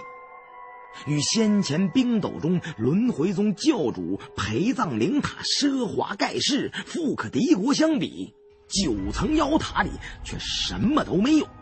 不免让我们有些失望。这时，大家疲惫之极，于是返回了妖塔的顶层，生起了火，取暖做饭，然后抓紧时间钻进睡袋里睡觉。下午两点，我就把他们都叫了起来，要赶在天黑前挖到最深处。如果速度够快的话，咱们可以赶在寒潮来临之前撤出龙顶冰川。众人各自装备工具武器，明叔从包里取出他祖传的十三须花瓷猫，仔细数了数那瓷猫的十三根胡须，并不曾少得半根，然后摆在地上，带着阿香一起拜了两拜。我和胖子好奇的在旁边看热闹。我问明叔：“明叔，这瓷猫的胡须没断，是不是说明咱们能够马到成功啊？啊，咱们？”能够全身而退呀？那是当然啦，这个东西很灵验的。一定是马到成功，全身而退呀。所以祖宗们才有全虚全影之说啊。明叔说完，就把十三须花刺猫交给了阿香，让阿香好好收起来，他自己去包里找那面刻着“天官赐福，百无禁忌”的天官铜印，准备在挖到冰川水晶石的时候使用。我看见这枚印，才想起来这印是假的，但用都不管。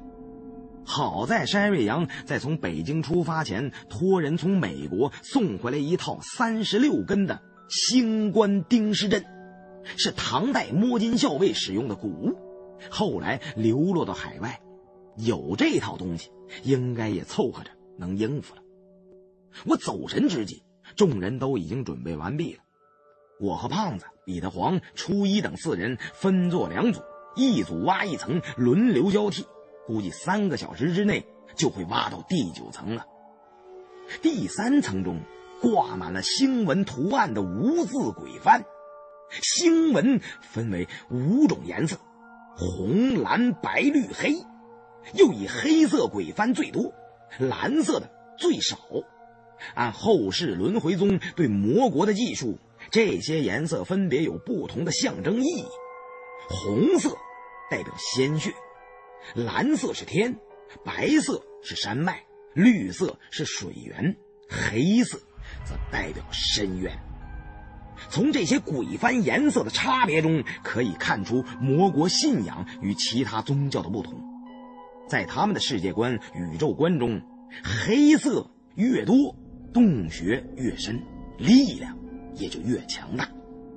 我让胖子。把这些看得人眼花缭乱的鬼幡全部扯掉，留着烧火，然后当先下到了第四层。这层妖塔堆着无数刻有不同符号的卵石，可能就是传说中的晶石。对考古的人来说可能有价值，在我们眼中就是成堆的烂石头。看了一层又一层，似乎除了那作为灵盖的冰山水晶石之外，再没有任何有价值的东西。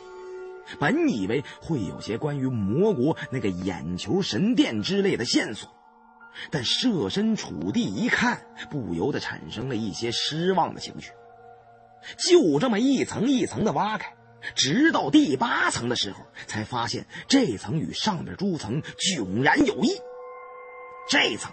也有个水晶灵盖，刚掀开灵盖的时候没发现什么，一下去就觉得不对，四周有很多人影，赶紧举起狼眼手电筒查看，另一只手也抽出了 M 幺九幺幺，只见十九具高大的男性古尸都保持着坐姿，环绕一周坐在周围。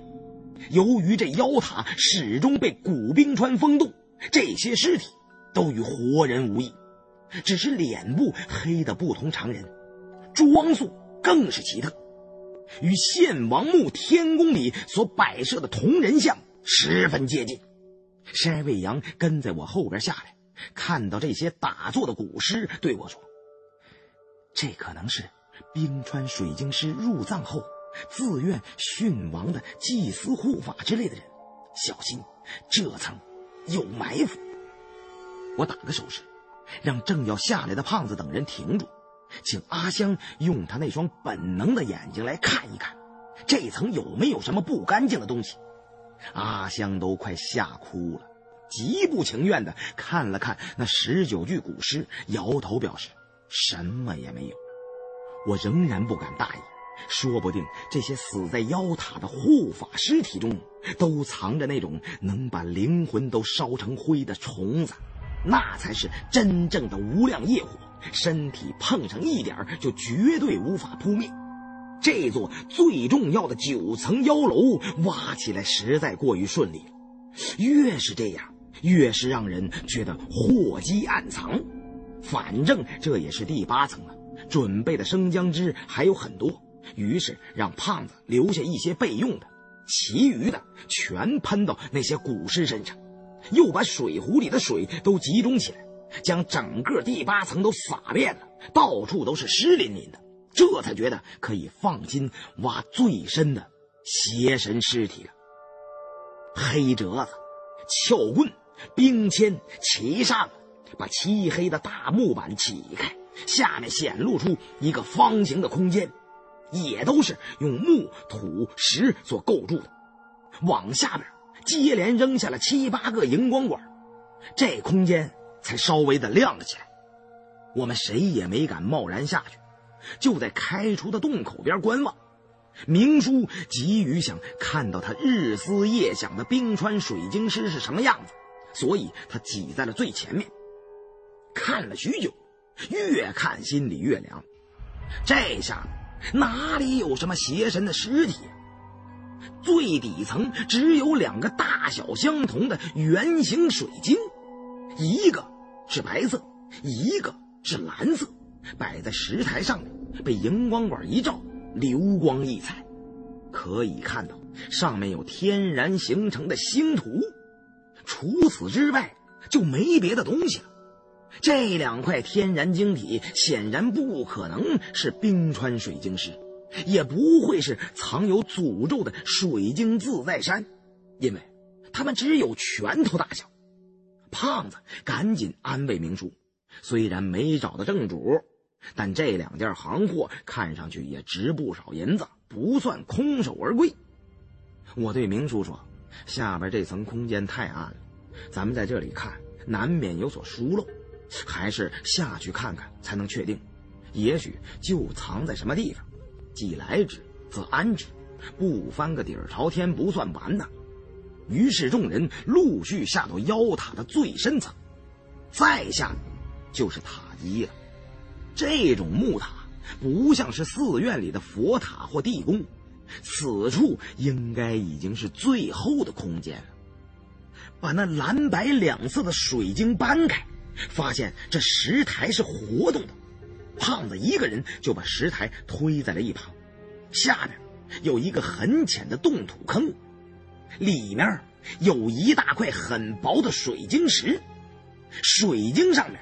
有一层层水纹般的密集天然纹理，刻着一个狼首人身的神将，面目凶恶狰狞，头戴白盔，身穿银甲白袍，手持银鹰长矛，做出一个凌空跃下的姿势，凛然生风。山瑞阳一看，赶紧告诉大伙儿谁也别乱动，这就是藏有妖奴诅咒的水晶自在山。虽然不知那传说中的诅咒到底是什么，但是水晶石中的波纹非常奇特，似乎是被锁在其中。这块水晶一裂开，整个龙顶的雪山和冰川都有崩塌的危险。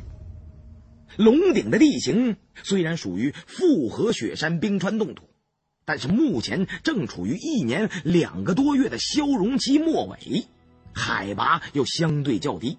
所以山顶的积雪消融了不少，而且四座雪峰环绕的并不紧密，不会轻易拢音。再加上风雪对声音的稀释，所以我们逐渐发现，在雪原上开枪的响声是不容易引起雪崩的。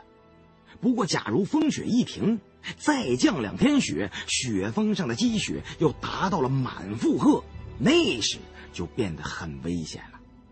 山瑞阳说。这块水晶自在山里面密布的鳞状波纹，可能是一种积压在里面的特殊声波。这块水晶石一破，马上就会引起大规模的雪崩。另外，这白狼妖奴的姿势也说明了一切，带着白色的毁灭力量从天而降。这也符合古神话传说中对雪崩、冰崩场面的描述。没经历过雪崩的几个人，并不知道那意味着什么。向导初一得知可能发生雪崩，脸上的肌肉不由自主的紧绷了起来。在喀拉米尔，雪崩是很常见的。有时响晴博日的时候，在山外会听到天边雷声滚滚不断，那就是山里雪崩的声音。从古到今，已不知有多少人畜被神明白色的愤怒所吞没。在雪山脚下生活的人，天生就对雪峰的暴怒和神圣有种复杂的敬畏之心。我想起刚参军时遇到的大雪崩，那种白色怒涛般的毁灭力量，至今记忆犹新。望着那水晶自在山上的狼神，自言自语道：“这他娘的简直就是个定时炸弹呐！”明叔这时候似乎想孤注一掷了，举着手电筒去照水晶石下的物体，想看看那具让人垂涎已久、价值连城的冰川水晶石到底什么样。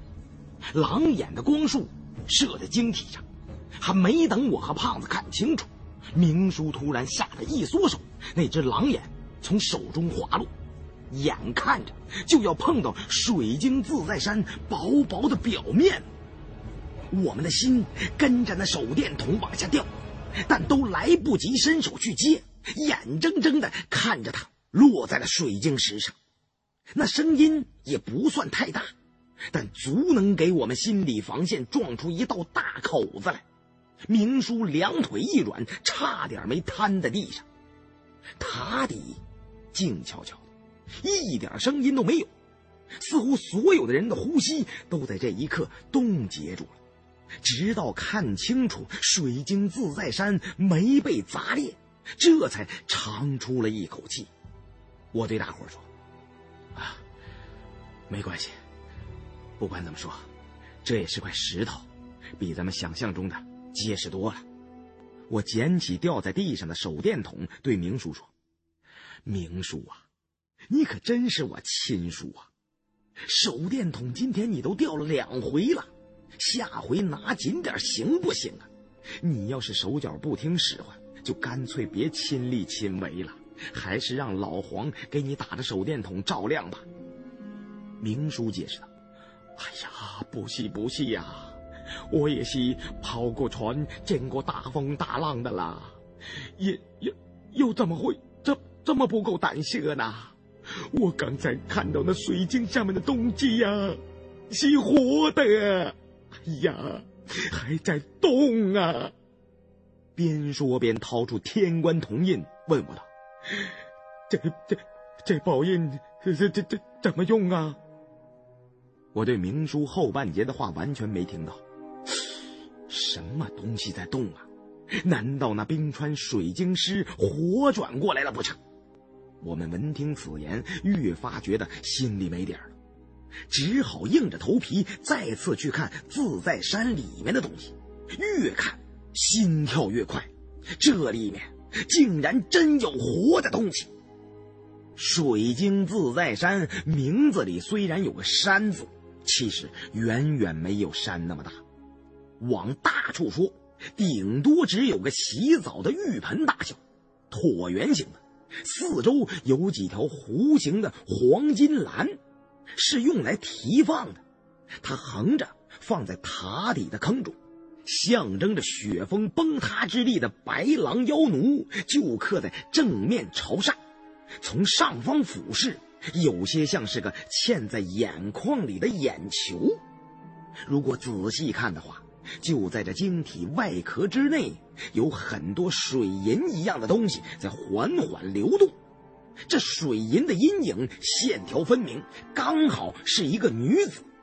在水银人形的身体中，有一些深红色的东西，微微发光，好像是人体的心、肝、脾、肺等内脏。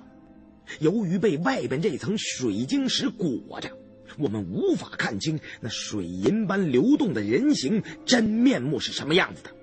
也许只是光学作用。或者内部的人形也是一块晶莹剔透的液体水晶，八成就是明叔要找的那具冰川水晶石。至于是不是真正人类的尸体，还是同外边的这层水晶自在山一样，是一种象征性的器物，不打开看看是没办法知道的。我这次之所以会同意明叔一道进昆仑山。只是希望从这九层妖楼中找到利用木尘珠消除身上诅咒的办法，但这被我寄予厚望的妖塔竟然什么信息也没有，现在只剩下邪神的尸体没看。我早已经做好了不到黄河不死心的准备了，于是招呼众人动手帮忙，把水晶自在山从坑里抬出来。明叔希望运出卡拉米尔再打开，这样就不用担心引起雪崩了。想砸想切都可以任意施为。我说这坚决不可行。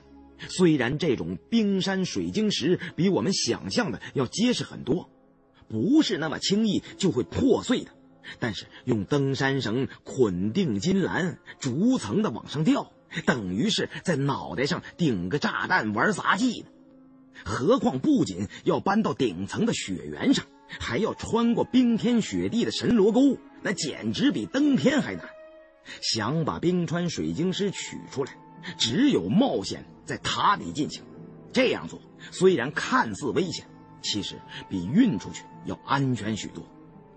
我把明叔说服以后，眼看天也快黑了，狼群今晚雪停之前一定会发动总攻。他们在雪沟里忍饥挨饿，现在差不多也到了极限。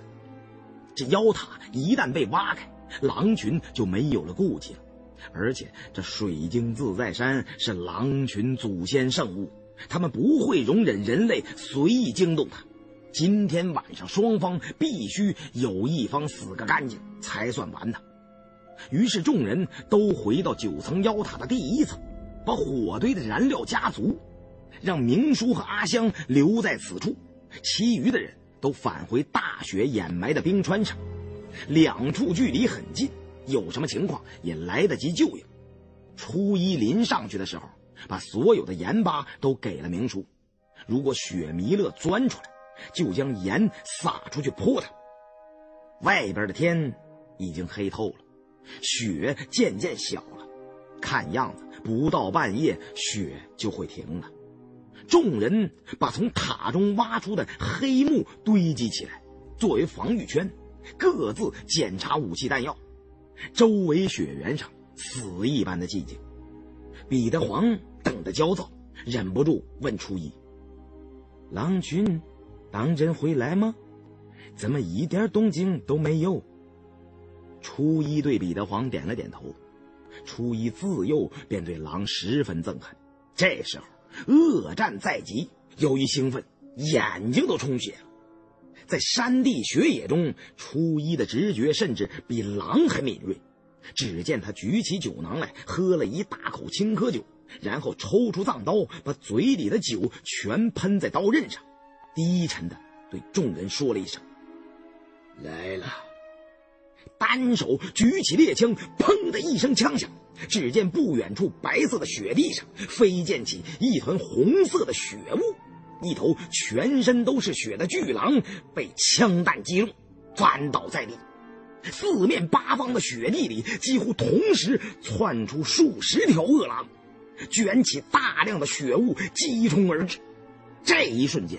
我们的眼睛似乎都产生了一种错觉，好像整个雪坡突然抖动沸腾了起来。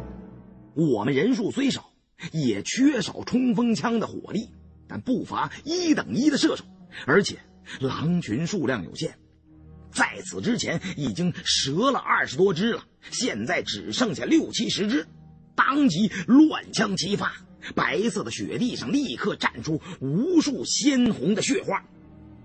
狼群对我们的火力估计非常准确，如果先前他们埋伏的太近了，恐怕会被我们发觉；太远了又冲不到近前，所以都埋伏在了三五十米的区域之内，似乎是准备以牺牲十几头狼为代价，快速冲到近距离混战。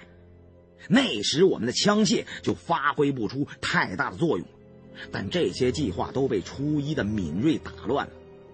但狼群与我们之间的距离越来越近，在射杀了第一波的三十余头巨狼之后，我们五个人手里的长枪弹药告罄，第二波恶狼已经如白色的旋风一样扑到近前了。第二波的数十头恶狼已经在瞬间冲到面前了，我和胖子筛瑞阳、彼得黄等人来不及给枪支添装弹药，纷纷举起手枪射击。几乎是一发一倒，将冲到面前的狼一一射翻。沉稳的射击声使人勇气倍增，抵消了近战中的恐惧。初一则用猎枪的前叉子戳倒了一头恶狼，然后撒手放开猎枪，用藏刀乱砍。一头老狼躲避稍慢，被闪电般的刀锋切掉了半个鼻子，疼得呜呜的哀嚎。初一再次手起刀落，把他的狼头剁了下来。从初一打响第一枪开始，不到两分钟的时间，地面上已经倒了一片狼尸，里面混杂了几头还没有完全断气的恶狼，还不时冒着白色蒸汽般的喘息。众人长出了一口气，紧绷的神经松弛了下来。眼前的景象非常惨烈，这回卡拉米尔的狼可基本上能算是给打绝了。不过，如果不是初一制敌先机，雪地上横七竖八的尸体里，可能就不只是狼尸了。然而，就在我们刚刚从激战的紧张状态中脱离出来，稍微有些放松的时候，一个白色幽灵般的影子突然出现在了初一身后。狼王已经扑到了初一的肩膀上，没有人看清白毛狼王是从哪里冒出来的。想开枪射击，却发现空膛手枪还没有来得及装弹呢。这只白毛独眼老狼真是快成精了，他似乎眼睁睁地看着狼群被全部射杀，硬是伏在雪地中一动不动，直到看准了机会才攻其不备。他也应该知道，一旦现身，虽然能咬死一两个敌人，自己也绝对活不了。但似乎是受到了他的祖先水晶自在山的召唤，舍弃了生命，全力一击，直扑那打扰他祖先灵魂的牧人。白狼形如鬼魅，就连初一也没有防备会有这么一手，还以为狼王已经在混战中被打死了，现在想还击已经来不及了。就在这连一眨眼都不到的时间里，白狼扑倒了初一，一同滚进了妖塔顶层的窟窿。与此同时，我也给 M 幺九幺幺换上了弹匣，冲上去跳进了妖塔。胖子等人紧跟在后。到了顶层一看，明叔指着下面一层说：“快，他他们滚滚到下边去了。”我急得脑袋都快炸了，一层一层的追下去，最后在底层找到了初一和狼王的尸体。狼王死死的咬住初一的脖子，初一手中的一柄剥狼皮的短刀全插进了狼王的心脏。狼王一身银光闪闪的白毛已经被鲜血染红了，从妖塔顶上缠斗着摔到底下。血已经流尽了，早已经没了呼吸。初一为人勇敢豪迈，虽然同我和胖子相处时间不长，但彼此之间很对脾气，极为投机。我心如刀割，忍不住要流出泪来，颓然坐倒在地，望着初一和狼王的尸体发愣。其余的人也都十分难过。山瑞阳握住我的手，安慰道：“想哭的话，就哭出来，才痛快一些。”我摇了摇头，心中好像在淌血，眼泪却流不出来。那种痛苦不是大哭一场就能减轻的。现在只是不想同任何人说话。明叔也安慰我：“哎呀，楚义兄弟。”所杀的狼王是白毛妖奴的后代了，他的死亡是功德无量的了。壮士正前喜，喜得其所。咱们为他祈福，祝福他早日成佛吧。人喜为大，咱们还是按照他们的风俗，将他的后事好好料理吧。我对明叔点点头。让他们去收敛初一的尸体。我现在脑子里像是烧开了锅，只想先静一静。明叔让彼得黄与胖子把初一和狼王的尸首分开，他们正好砸在水晶自在山上，也不知有没有砸破。胖子抹了抹眼泪和鼻涕，拦住众人说道：“且慢，初一是我兄弟，他走的壮烈，我得先为他念上两句追悼词。”明叔等人无奈，只好闪在一旁，任由胖子为初一举办追悼会。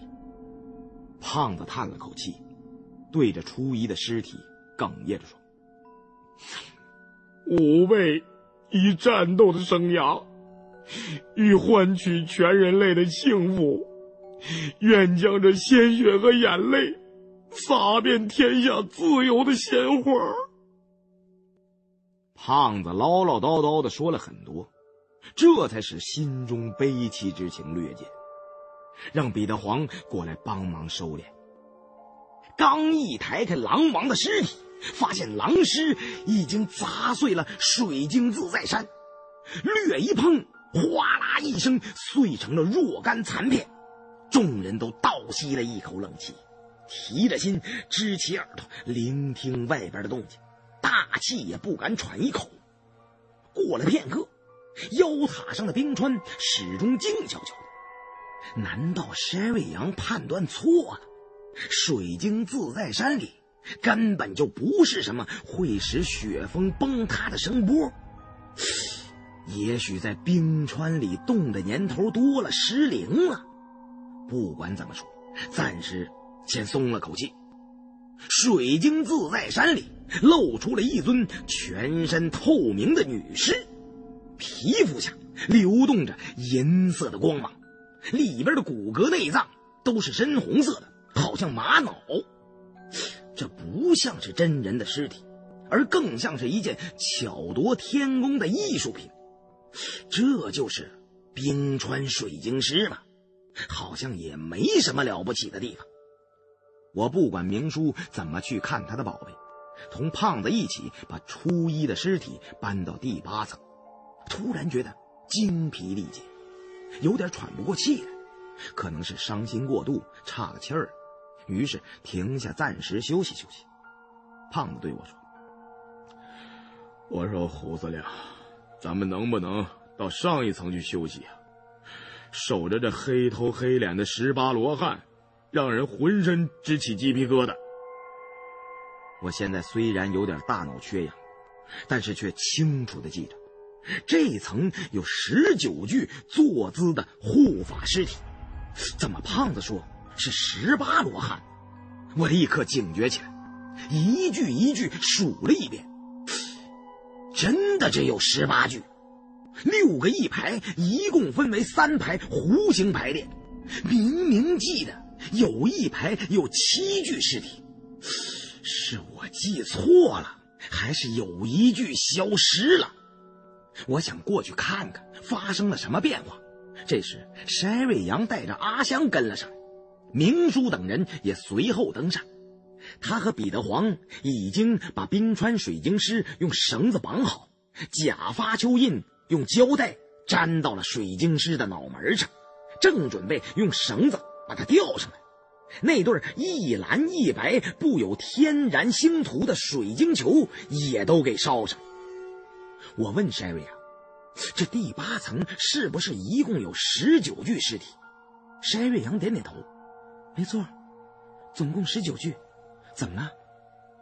我担心阿香听到害怕，就低声对山瑞阳说：“不知道什么时候少了一具，我先过去看看是怎么回事。”你们赶紧上去，咱们尽快离开这鬼地方。我拍了拍登山头盔上那被撞歪的战术射灯，一手握住黑驴蹄子，一手举着 M 幺九幺幺，摸索上去查看那些高大的古尸。我发现，在这层木塔漆黑的角落里出现了一个大裂缝，这些古尸都依着墙，难道有一具尸体掉进去了吗？怎么偏赶这个时候作怪呢？没等我走近，便听到一阵动静，好像那缝隙中有根大木头在挪动。我过去探头往下一看，塔角破裂的大缝斜斜向下，好像是个无底的深渊。一个莽莽撞撞、白色胖人形正在缓缓地拨开黑色木料，似乎想给自己腾出个空间，以便能爬进妖塔。是那吃了韩舒那尸体的雪弥勒。我见那家伙没发现我，赶紧往后一缩身，想找胖子要些炸药给他扔下去，把下面的洞窟炸塌，将其压到地下。我正要招呼胖子，却听明叔和彼得黄同时大叫不好。他们已经把冰川水晶石顺利的提上了第八层，但也就在这个时候，突然从下面传来一阵密集的碎裂声，片刻就响成了一片。我顿时醒悟了，糟了！那水晶自在山并非无效，而是要等到邪神尸骨被升到某个特定的位置，才会引发它内部的声波震动。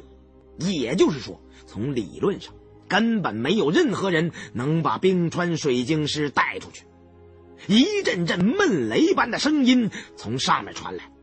雪峰上的千万吨积雪很快就会覆盖龙顶冰川，再过不到半个小时，寒潮就会封冻这些积雪，不到明年冰雪消融之时，就别想出去。明叔和彼得黄都吓得面如土色，两人抬着的冰川水晶尸掉在了地上，隆隆雪崩声如同万马奔腾，震得地面都在颤动。我担心明叔他们自乱阵脚，忙对他们喊道：“别慌，都躲到塔中的墙角去，那里比较结实。”但是这功夫，就连我自己都已经听不到自己的声音了。不知是谁的狼眼手电筒落在了地上，刚好落在那具古怪的冰川水晶尸的头边，光束照到他嘴上，那水晶女尸的嘴忽然大张开。我顾不上再管上面的雪崩了，下意识的就去斜行袋里掏气压喷壶。要是有那种能燃起无量业火的鬼虫出来，就用生姜汁先喷它几下。冰川水晶师的口中果然飞出一只小小的瓢虫，我对它喷了两下，竟然半点作用也没有。这时我已经看清楚了。这只从水晶女尸嘴中钻出的打谱，虽然与那些蓝色的小虫子形状完全一样，也是全身透明，但全身是银白色的，如同一粒微小的冰晶，振翅悬在半空，稍作停留，就朝距离他最近的彼得黄飞去。彼得黄不知厉害，伸手想把他拍死。我出声制止，但声音都被雪崩淹没了。想救他，根本就来不及了。只见彼得黄一巴掌将冰晶般的小虫拍在了地上，在他的手上立刻结满了一层冰霜。彼得黄连做出惊慌表情的时间都没有，亮晶晶的冰霜就蔓延到了他全身上，冻得梆硬的尸体。随即倒在地上，摔成了无数冰尘，一点冰冷的寒光从中飞出。我想起在大凤凰寺见到的鬼母壁画，当时曾听铁棒喇嘛说，那画已经残破了，其原貌应该是蓝白两色为主，象征着鬼母拥有无量业火与乃琼神兵两种可以粉碎常人灵魂的邪恶力量。在古藏地的传说中，并没有魔国这个称呼，而是称其为北方的妖魔。只有世界之敌宝珠大王的诗篇中才称其为魔国。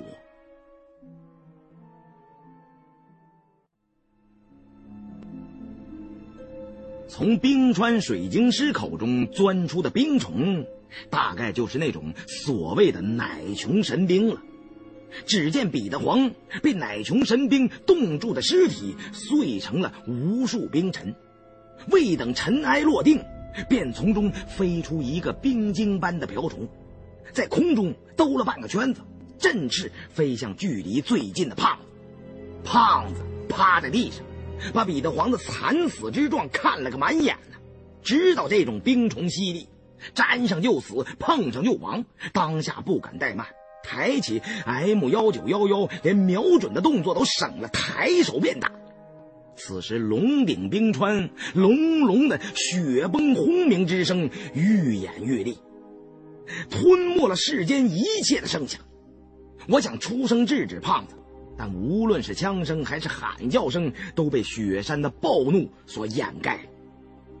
昏暗的木塔中，被枪火闪得微微一亮，枪口射出的一颗子弹击碎了空中的冰虫，擦着对面明叔的登山头盔，射进了妖塔的黑幕中。明叔惊得两眼一翻，晕倒在地，也不知是死是活。冰虫被击中，在空中碎成了十几个小冰晶，都落在了我面前的地上。蠕动了几下，便纷纷生出翅膀，看样子很快就会飞起来攻击塔内的活人。刚才只有一只冰虫，就险些使我们全军覆没。若是变成了十几只，在这低矮狭窄的木塔中，根本就无法抵挡，人人都将死无葬身之地呀！我急中生智，抓起地上背囊边的酒壶，猛喝了一大口。一手打着了火机，将口中的烈酒对准地上那十几只冰虫喷去，一片火光掠过，满以为能将它们烧个干净，但却发生了最意想不到的情况：地上的冰虫身体突然由闪烁的银白色转为了幽暗的蓝色，也就是变成了我曾经遇到过两次的那种火虫。我和筛瑞阳、胖子三人都看得毛骨悚然，脑门子上青筋直蹦啊！难道这塔中真有邪神的力量存在不成？无量业火的气息顷刻散播到了塔中的各个角落，虽然鼻中所闻的都是火焰的焦灼之气，但身体却感觉奇寒透骨，我们几乎完全窒息了。地上的十几只打扑鬼虫已经盘旋着飞了起来，在黑暗的空间中带动起一道道阴森的蓝色夜光，随即就要散开，扑向周围的五个活人。就在这令人窒息的一刻，大量的积雪从塔顶的窟窿里直灌下来，顺着我们挖开的通道，一层层的向九层妖塔内砸落，最后。可能塔顶被大块雪板盖住，积雪便停止倾泻而入。这么短的一瞬间，上面几层可能都被积雪填满了。落进第八层的雪把空中的打谱压在了里面。我见机不可失，急忙对筛瑞阳打了一个手势，让他赶紧把阿香带到最底层去。这第八层已经不安全了，这种虫子忽冰忽火，而且。又不是常理中的冰与火，似乎是死者亡灵从地狱里带回的能量，根本无以应对，只能在大踏步的撤退中寻找对方的弱点了。但下面不会再有退路了，这点我也心知肚明，只能拖一刻是一刻了。我与胖子拖着明叔和所有的背囊，紧跟着爬到了最底层，地面的震动和声响。逐渐平息了，这些迹象表明大规模的雪崩已经结束了。龙顶冰川已被四座雪峰上滚下来的积雪盖了个严严实实。不过当务之急并非去想怎么出去，而是急于找东西堵死与上层妖塔之间的缝隙，挡住那些鬼虫下来的通道。胖子想去搬地面的石台，我一把把他拉住。不是你想学董存瑞呀？啊，举着石台堵上面的窟窿啊！快找些木头板子来。不管是无量业火还是乃琼神兵，这两种能量只能作用于有生命的东西，只要不留缝隙，应该能暂时挡住他们。我和胖子手忙脚乱的找了些塔中黑色原木，把通道堵了个严严实实。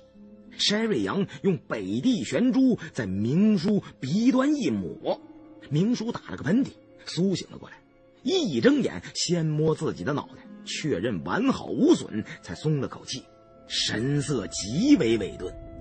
我知道明叔和阿香这回算是吓坏了，于是安慰他们说：“哎，咱们这里应该是很安全的。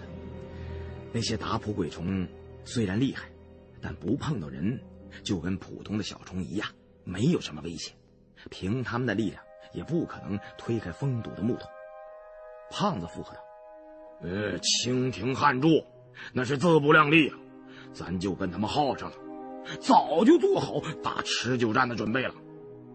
话音未落，头顶就传来一阵巨响，无数断木碎雪掉落下来。我和胖子刚好站在下方，多亏戴着头盔呀，饶是如此，也被砸得有点晕头转向，急忙向后躲避。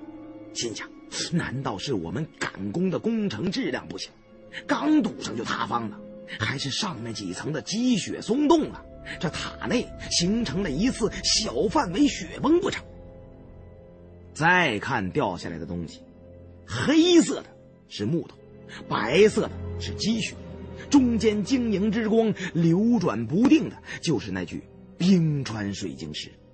尚未细看，头顶上轰然之声再次发出，众人抬头一看，一个白乎乎的人形正从上面用力爬将下来。我们这才想起，妖塔外面还有个雪弥勒呢。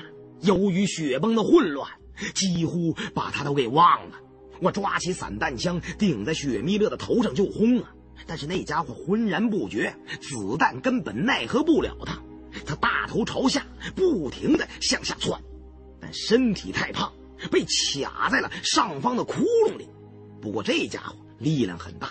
这土木结构的妖塔困不住他，挣脱下来只是时间问题。这次终于看清了雪弥勒的面目，不过他根本就没有面目，就像是块人形的白色肉皮，上面有很多密密麻麻的白色圆圈收缩起伏，根本让人不知从何下手啊！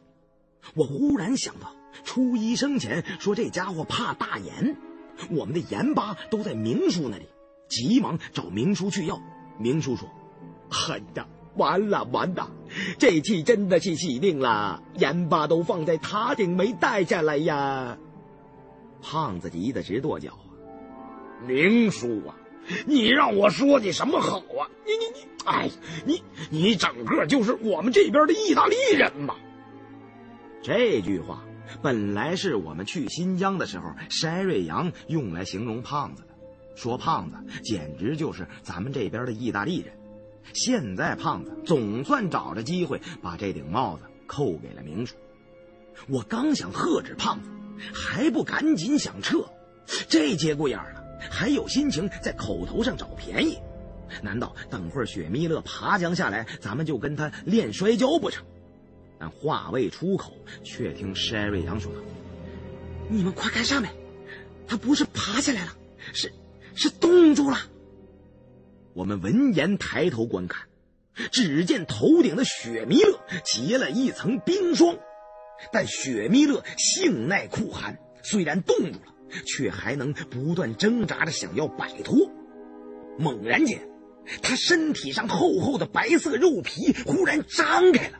就像一只白色的大鸟展开了翅膀，随时都要凌空扑击而下。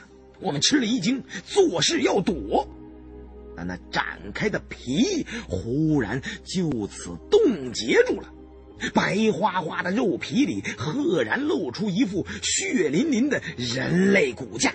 一看那人骨的骷髅头，便知道是韩叔那的。来不及再看第二眼，就已经被冰霜覆盖。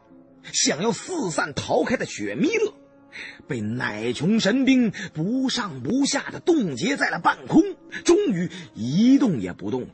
可能稍微碰他一下，就会如同彼得黄一般碎成雪雾状的冰尘了。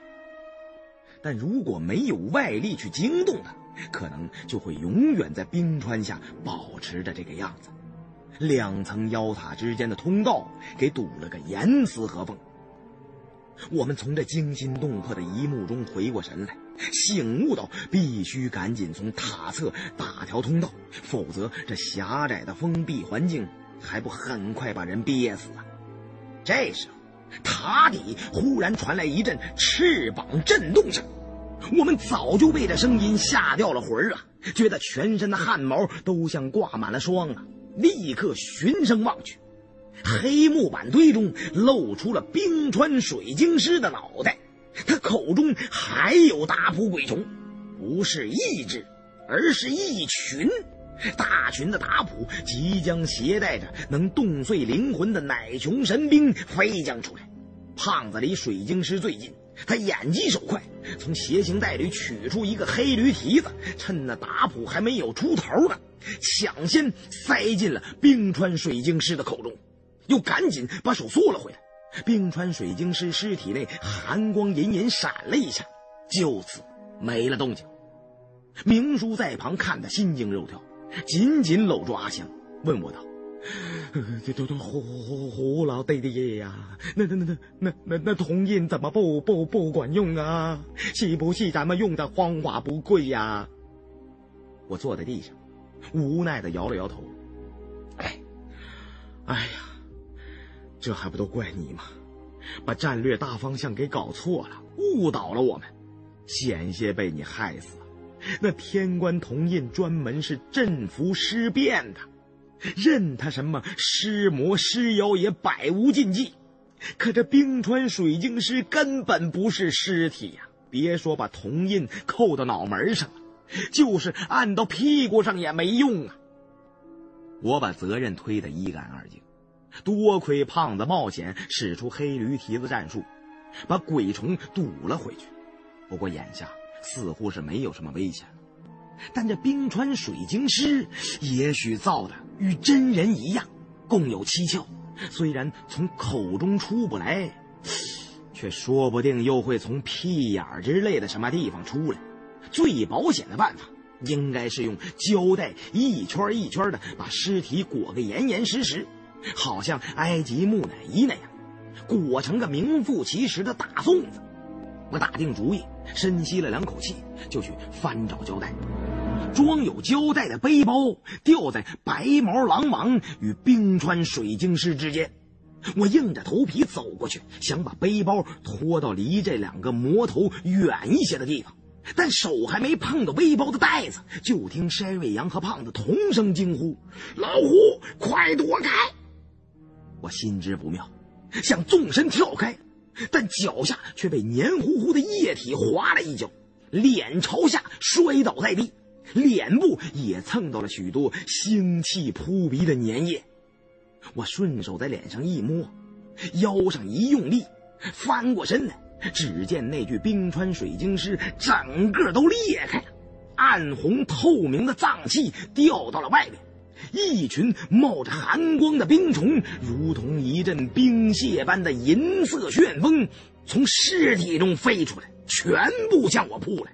我瞪大了眼睛望着那些扑来的冰虫，再也来不及躲避抵挡了。其实，就算来得及，也没有东西可抵挡。这回真要光荣了，想不到竟然死在这里。永别了，同志们！但就在这个时候。冰虫忽然在空中停了下来，并没有像干掉彼得黄那样干净利索。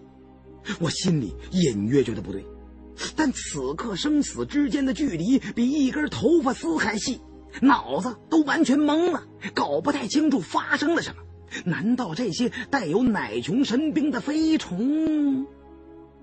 在塔底远端的山瑞阳脑子转得极快。见我愣在当场，忙出言提醒：“老胡，是狼王的血，你额头上沾到了狼王的血了。”这句话如同乌云压顶之时，天空划过一道闪电。我立刻醒悟过来，刚才我被地上的狼血划倒，脸上蹭了不少。当时我并没有来得及想那些充满血腥味的粘液是什么。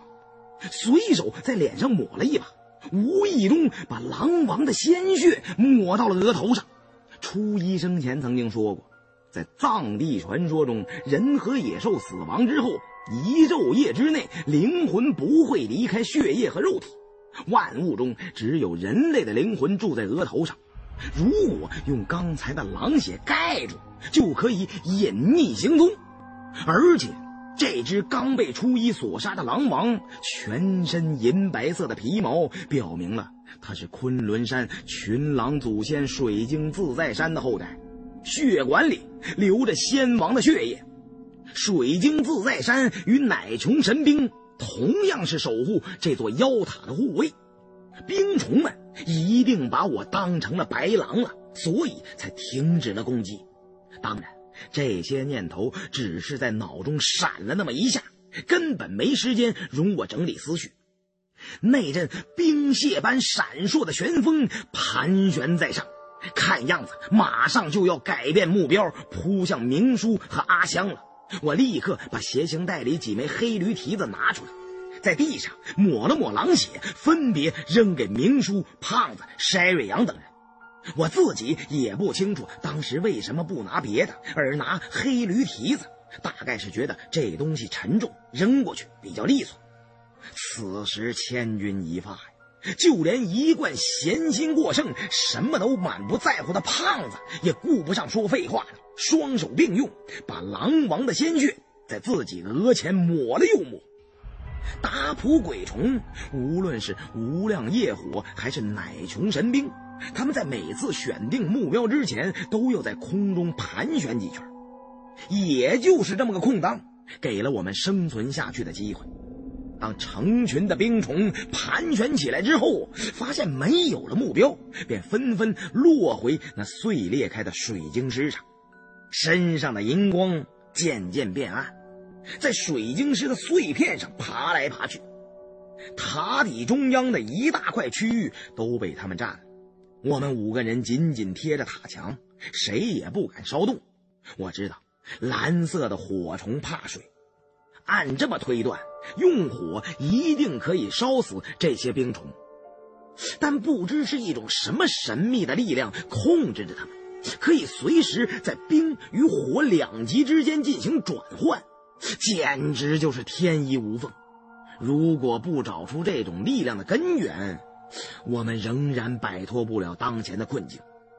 我一直觉得这塔里似乎有什么不对的地方，但那个变化或者迹象实在太过微小，以至于十分难以察觉。即使看见了，也可能被忽视了。一时间形成了僵局，我们都无法行动。这狼王的鲜血也不能抵挡一世啊！这样下去，只有被憋死或被冻成冰棍的区别而已。而且看情形，似乎想延迟到明天再死都不可能了。那些鬼虫半透明的身体中再次出现了阴冷的寒光，他们似乎已经发现冰川水晶石损坏了，想四散飞离，那将形成最可怕的局面呢！我四处打量，想寻找那个微妙的线索，最后把视线停留在了明叔身边。明叔贴着塔墙，吓得脸色都变青了。在他身边掉落着两个水晶球，现在一只暗淡无光，而另一只水晶球白色的寒光比以前明亮了许多。筛瑞阳也留意到了这一点，同我对望了一眼。什么也不用说，就已经达成了共识了。筛瑞阳掏出手枪，对着那枚暗淡无光的水晶球开了一枪，将其击成了碎片。这一枪十分冒险，没人能保证击碎了这枚水晶球，妖塔之中所有的打扑鬼虫就只能保持乃穷神兵的形态了。但蠢蠢欲动的冰虫已经没有时间让我们再过多考虑了。山瑞阳刚将水晶球击碎，我就对胖子喊道：“王司令，快用火焰喷射器！”胖子闻言，从他身后的背囊中迅速掏出丙烷喷射瓶，对准地上成群的冰虫就喷呐。由于这密闭的空间空气本就不多，胖子也不敢多喷，火舌一吐，便立刻停止。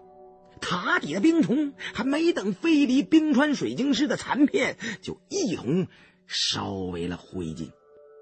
我见奏效了，那颗始终悬在嗓子眼里的心才算落回了原处。但此时人人都觉得胸口憋闷，来不及回想刚才的事，就立刻动手将塔底的黑幕撬开。我先前在妖塔第八层看到雪弥勒爬上来的地方，是塔外侧的一条倾斜的大裂缝，似乎可以下到深处。估计这冰川中所有的裂缝都与最大的冰渊相连接。龙顶上崩塌下来的积雪，很快就会被席卷而来的寒潮冻结。凭我们的装备与人力，想从上面挖出去，势比登天，只好向下寻找生路。我凭记忆找准了方位，动手撬动塔底的木板，一撬之下，却又有了一个惊人的发现：此处的黑幕明显不是原装的。而是有人拆下来后重新安上去的，外边的也不是夯土，而是回填的普通冻土，简直就像一个被修复的盗洞。不过看那痕迹，也绝非近代所留。有了这条古老的秘密通道，再往外挖就容易了。很快就挖到了一条斜坡，这里人工修凿的痕迹更加明显。但从手法上看，应该不是盗墓贼所打的盗洞。斜坡的冻土上有一层层的土阶，最下面可能连接着冰渊的深处。虽然不是匆忙中修凿的，当然更不可能是雪弥勒那种家伙做的。但这究竟是是什么呢？